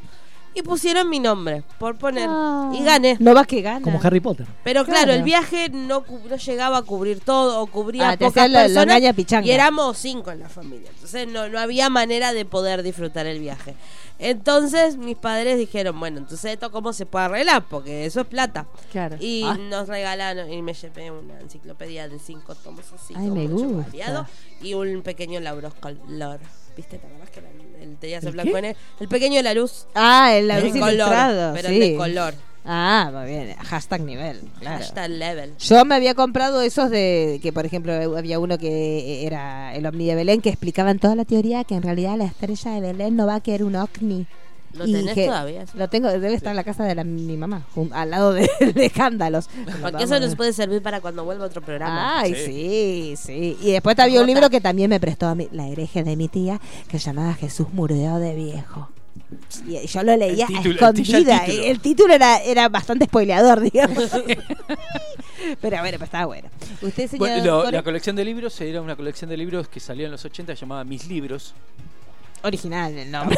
Tapa, tapa blanca. Los 80 pon- ah, poníamos todo, mucha Sí. Reunión de 80 tipos tirando brainstorming, El brainstorming de más Claro, corto de la historia. de. Y que ahí me regaló eh, Cinco Semanas en Globos. eh, Ah, bien, pero eran Mundo en 80 clásicos de la ciencia claro, ficción. Huckleberry Finn, De aventuras. Eh, La Máquina del Tiempo, todavía los tengo. Sí, sí, mujer. Bueno, también ahí estaban. los- Ustedes heredaban libros de sus padres, sí. Yo heredé Sí. Mujercita, Los Hombrecitos Las de mujercitas Hope, se casan. Tom Sawyer, claro. Todos esos libros que venían por segunda mano. Yo no los heredé, los sigue teniendo la Los sigue teniendo, cuidarla. claro. Pero eh, el Principito, chicos. También No, el Principito. para- fue Sí. Es cierto, Principito fue. Eh, ¿Qué más? Eh, Yo tengo una azabache que es una de las tantas novias de mi viejo que me lo regaló con Sí, porque le quedaban, vio Sí, que quedaban. sí. Aparte, la, eh, vio las fotos, no tiene fotos recortadas usted que lo hacía mucho los viejos. Cuando, por ejemplo, se peleaba con- y tenías la media foto. Familias. Claro, sí, sí, muy, muy de recortar Sí. también eso. Que encontrabas en los libros la, la primera hoja arrancada porque era donde decía para vos, querido Las- Roberto. Claro. El ¿Los inicio del eran Photoshop esos manual. que eran los libros grandes? ¿Los qué? Los Atlas eran. Que eh, desplegabas. Sí, Sí. que tenías del cuerpo, de todo. Claro, sí, había. Y el mapamundi, ¿se acuerdan el mapamundi? Dice que uno le daba la vuelta y te decía la, la, la cantidad de habitantes, la banderita, la cantidad de habitantes, los bueno. metros, eso era bueno y te la daba. Así, ibas con eso al colegio, la rompía, canchero. era re cool. Este, bueno, ya nos estamos por ir. Mira, así Pará, como quien no quiere la cosa. ¿Qué pasa? Murió no, alguien. No, no. Hugh Grant, a Hugh Grant no sé qué pasó con Hugh Grant, ¿Qué pasó? pero acaba de tuitear. Mis queridos trolls, digamos, se lo dirige a Son los todos trolls. trolls, sí. Eh, espero que, estas, que esto sea de ayuda para ustedes, así pasan más tiempo con su mamá. Y subió una foto de él mamá. cuando lo apresaron por estar con Ah, la... por la chica que le Brown, succionaba, ¿no? sí. Sí, puso una foto de él ahí en la policía con no sé por qué, pero Algo pasó. algo ¿no? habrá Le pasado. pegado. Deben haber troleado. Millennials deben haber descubierto Milenia que... descubre que le petearon. bueno, centennials, no te enojes. Claro, pero es verdad. Deben haber ¿Se acuerda del descubierto escándalo que- que fue? Sí, dejó a la de. Ah, Miss Elizabeth Hurley. Hurley, que es más linda que no sé qué, por Ella la sí, otra eh. que era habilidosa. Por eso a veces en la vida es Es más que hay importante varios ser escándalos de eso, porque también Claro. tenemos que lo nombramos a Eddie Murphy con Mel, eh, Mel Mel C. sí, claro, pero eso se, se supo después. Bastante después, se supo. Medio como en el momento no dijeron nada, se supo muchos años, hace poco que se supo eso. Eh, bueno, breves recomendaciones para que vayan a ver eh, de estrenos de esta semana. Tenemos Boda Sangrienta, ya está, igualmente si la quieren ver en el videoclub Amigos, está hace un tiempo. Pero si ustedes son fanáticos de You Are Next, ¿se acuerdan la película de You Are Next que era cacería? ¿Cómo le habían puesto cacería? No sé, No sé, cacería sangrienta o algo así. sí. Bueno, este es, un- es muy similar, o sea, la, la premisa es bastante similar y de hecho si ustedes ven el avance es bastante similar la historia, pero bueno, es una chica que se casa con un muchacho joven que es heredero de una familia que está relacionada con los juegos de mesa y con todo lo que tiene que ver con elementos lúdicos. La noche, de, después de que ellos se casan, hacen como una especie de cena y en esta cena le dicen a ella que la familia tiene una tradición y que esta tradición consiste en que ella se esconde, tipo el hide and seek, que ella se tiene que esconder y el resto de la familia la tiene que tratar de ubicar. Y ella empieza a jugar como muy inocentemente hasta que se da cuenta que esta cuestión de que la tienen que ubicar no es que la van a ubicar porque sí, sino que la van a ubicar para matarla. Entonces la película termina siendo justamente un juego de escondidas, pero violento. Es bastante parecido a You Are Next, está muy bien, es una película que no se toma demasiado en serio, pero es muy entretenida. Y a diferencia de You Are Next, tiene como una vueltita de tuerca al final que la hace como más particular, si no terminaría siendo bastante igual a You Are Next. Pero bueno, es bastante sangrienta, es bastante gore. Está Andy McDowell, este que ya está en, en función madre de los novios, así que ya está así como un nivel de arruguitas importante, pero bella igual, muy linda. Pero tiene tiene este, muchas cositas, muchas cositas este, gores lindas, así que los que les gustó You Are Next es bastante parecida, bastante similar, pero tiene sus, toquecitos lindos. Y Las Christmas, que es el otro de los estrenos del día de la fecha, que es con Emilia Clarke y con el protagonista de Rick Asians. ¿Se acuerdan de esa película de los asiáticos? Que es como una- trataron de buscarle la manera de llegar al público este asiático con personajes obviamente más chonguizados y más hechos al estilo norteamericano, ¿no? La- El acostumbrado asiático chiquitito, estamos acostumbrados sin unos roperos fuertísimos. Bueno, justamente el protagonista de esa, esa película que fue el tratar de llegar al ambiente y al público asiático con una, una comedia romanticona de medio tonta. Bueno, acá ah, repiten ese tipo de fórmula, pero con Emilia Clarke, que Emilia Clarke para comedia va como loco, a mí me gusta Queda- mucho. queda perfecto. Queda mucho mejor que, que como Daenerys, digámoslo, para que se sepa. Y heroína de acción. Sí, digámoslo, digamos. Y como heroína de No acción, ni le echemos la culpa Ah, no, no, a la falta de eh, los que de escribieron. ductilidad. No, no, eso fue lazy Porque la writing. Calesia estaba bien. Lazy writing, como dice el señor Roy. Pero bueno, es una comedia, obviamente las típicas comedias de Navidad, pero bueno, en este caso la particularidad que tiene, así como tuvimos este año lo- con Rocketman, con la película de Bruce Sprint y con la película de Yesterday, está relacionado con toda la música de One, entonces toda la película va a estar recorrida por distintos temas de George Michael y de One, que algunos van a estar cantados inclusive por Emilia Clarke, y es una típica peliculita de Navidad, pero con toques hacia el final bastante dramaticones, así que van a llorar, Sí, se van a divertir, sí, se van a divertir al principio y al final va a terminar, el señor Ponzone salió hinchado como un morrón, porque lloró como loco, no podía parar, y aparte contaba que la privada era, se escuchaba los en un momento se multiplicó por todos lados y estaba todo el mundo llorando. Este, pero está muy bien, es una comedia. Emilia Clarke ya sabemos que funciona en comedia, es muy dúctil, es- ella tiene una personalidad este, muy divertida y es muy extrovertida ella, es muy histriónica, entonces obviamente la comedia rinde muchísimo más que por ahí en acción o en drama, así que vayan a verla, no creo que vaya a durar demasiado tiempo en cartelera. La otra película que les recomendé, si no tienen ganas de ir al cine, la pueden encontrar por ahí porque está dando vuelta por ahí. Así que me parece que ya nos estamos despidiendo, porque ya estamos sobre la hora, ¿no es cierto? Sí, estamos sobre la hora, estamos con tres minutitos, nos quedan por delante, pero se los vamos a regalar a la gente para que pueda hacer sus quehaceres. Eh, la semana que viene vamos a tener, ni sabemos qué vamos a tener. Bueno, ya la semana que viene son los dos últimos programas, Exacto. antes de fin de año, así que posiblemente ya podamos hacer alguna especie de ranking de pelis y rankings de, de series. Veremos, veremos. Ya hay muchos, en la revista Time ya empezaron muchos a alargar sus top ten, así que ya podemos, aunque Sí, sea es probable que en, en- en uno hagamos exclusivamente de Sí, series y y otro otro, de hagamos de pelis. Y Porque que vuelve para el último, claro, porque para el último ya vamos a tener el estreno de episodio 9. Así que hoy fue la conferencia de prensa, ya hay imágenes dando vueltas de la conferencia de prensa con Ya hay prensas. gente, ya hay gente Soy que vio la Apus. película. Sí, hay gente ya que la- se hicieron un screening de. Sí, hicieron un no sé, screening. de, de cast o de no sé Porque qué. Hoy la vio y andan diciendo cosas como. "Wow, emotiva y no sé. Sí, ya la que sí, Igual emotiva va a ser la última película con Carrie Fisher. Emotiva va a ser. Y es el cierre de la saga Skywalker, o sea, de ahora en más va a ser otra historia, pero ellos también se van a tomar un tiempito. Ojalá no sea de Finilachi, por favor. Sí, no sé, pero eh, lo cierto Que que sea de Baby Yoda. Sí, hay muchas versiones que Baby Yoda va a aparecer, por eso dicen que en realidad el, el tema de que la serie haya aparecido primero y que después puede ser que aparezca. Capaz eh, que por eso también demoraron el Funko. Por eso, por eso aparentemente las cosas vienen por ahí. Les recomendamos desde acá que si tienen tiempo hagan un repaso de toda la saga. Pregunta El público. alguien Marian G. Pod Uy, si Dios puede mío. venir al último programa. Por Obvio. supuesto, por supuesto que sí. Cada vez somos venir. menos, así que tenemos cada vez más sillas. Por supuesto que sí. Por supuesto que sí. Sí, ah, eso, recomendemos que se grabó el expediente Sinergia de Erly Irlandés con la familia González a pleno como locos. Oh. Invitó a su señor hermano. Este, y lo escuché muy bien, la verdad que lo- yo le digo, yo si fuera Mariano, a este hermano lo escondo. Porque yo sí, de- ojo con este hermano. Este hermano le quita un poco de todo le quita mucho protagonismo. ¿Vio cuando uno invita a alguien tranquilo? ¿Viste cuando vas a una, una fiesta y decís, llevo un amigo y al amigo que llevas es fachero y te, se lleva todas las minas? Ojo con el hermano de Mariano. Ojo con el hermano de Mariano, es gas del Estado, ¿no? ¿Cómo se llama? Gas del Estado 76, creo que se llama. Este, le, arroba eh, en Twitter. Ojo, con- yo si fuera vos, Mariano, la pensaría dos veces antes de invitar otra vez a mi hermano. Ojo, y es una de las pocas veces que pues se ve que hay una autoridad y una cosa ahí rara. Porque el hermano hablaba y ese vio que Mariano habla, habla, habla, no se calla más. Y acá estaba calladito, lo dejaba que el hermano hablaba un montón. Porque el hermano sabe un montonazo. Así que los que son fanáticos, sí, no. Yo cuando lo escuché dije, ay, yo lo que es el ¿Cómo sabe hermano de Mariano. Aparte es muy bello el hermano Mariano. Digamos todo. No Se tenía que decir, ah, una cosa de loco. ¿Quieres La que venga también en No, el porque me último pongo programa? nerviosa. Usted nunca me vio cuando alguien me gusta, por suerte nunca pasó. Pero yo cuando alguien me gusta, no soy yo. Usted me vio a veces. Mariana me Clara gusta. porque que lo admira a su hermano por Se eso. nota. Bueno, se ve que a nosotros se cagan. Nosotros. si él se queda callado cuando lo que tiene enfrente lo admira, esto a las pruebas de lo que siente por nosotros. Claramente, ni un poquito de admiración. Porque no se cayó nunca mientras lo que nos- Es una falta de respeto. La verdad que nos vamos con esta imagen triste de Mariano hablando y pensando, voy a tapar estas dos boludas. No se puede, chicos, no se puede. Bueno, parece que quedan más expedientes Sinergia. Por lo menos va a quedar uno con lo mejor del año. Hablando Mariano, obviamente, y respetándonos a nosotras. Este, y uno de, supongo, de episodio 9. Sí, Tendría. mínimo, mínimo.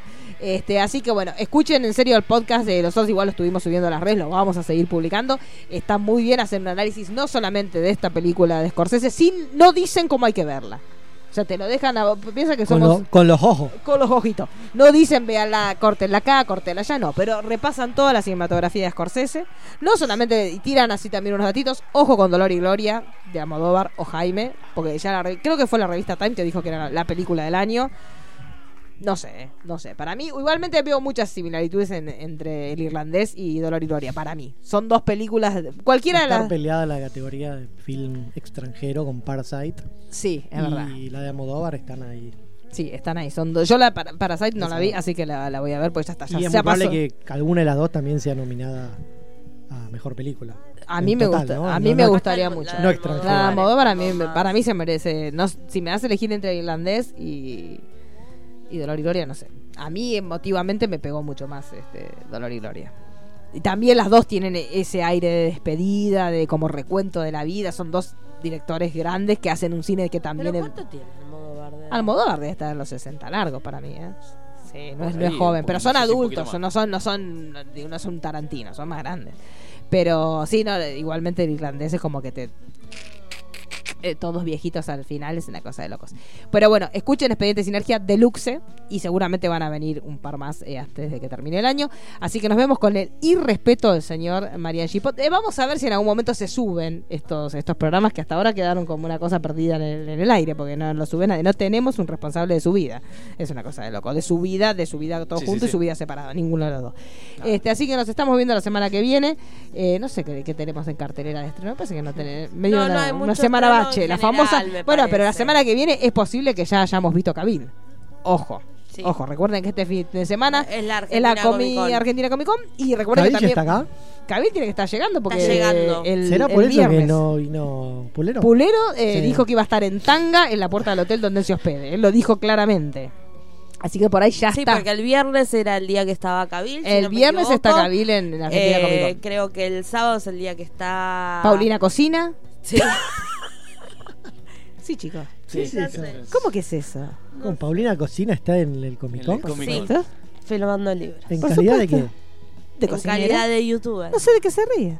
Ah, no, ok, ok. Está todo bien con Paulina Cocina, pero claro, usted que. Pero usted, pero ¿qué usted cualquier que momento podría la estar Argentina usted. Comic Con? Con sus ¿Qué? ¿Por qué empanadas. en la Comic Con? Sí, sí, no, no lo entiendo. Usted como Igual, catador de helados, Me tranquilamente, el año ¿eh? que viene, en la Comic Con co- 2020 ah, puede estar ver, Roy Cocina. Ya que la nombramos, podés comprar por por la página de compra del Ateneo el libro autografiado. Ah, me vuelvo loca de la emoción. Y lo podés llevar, bueno, pero si lo llevas ya para que te lo va a reautografiar, claro.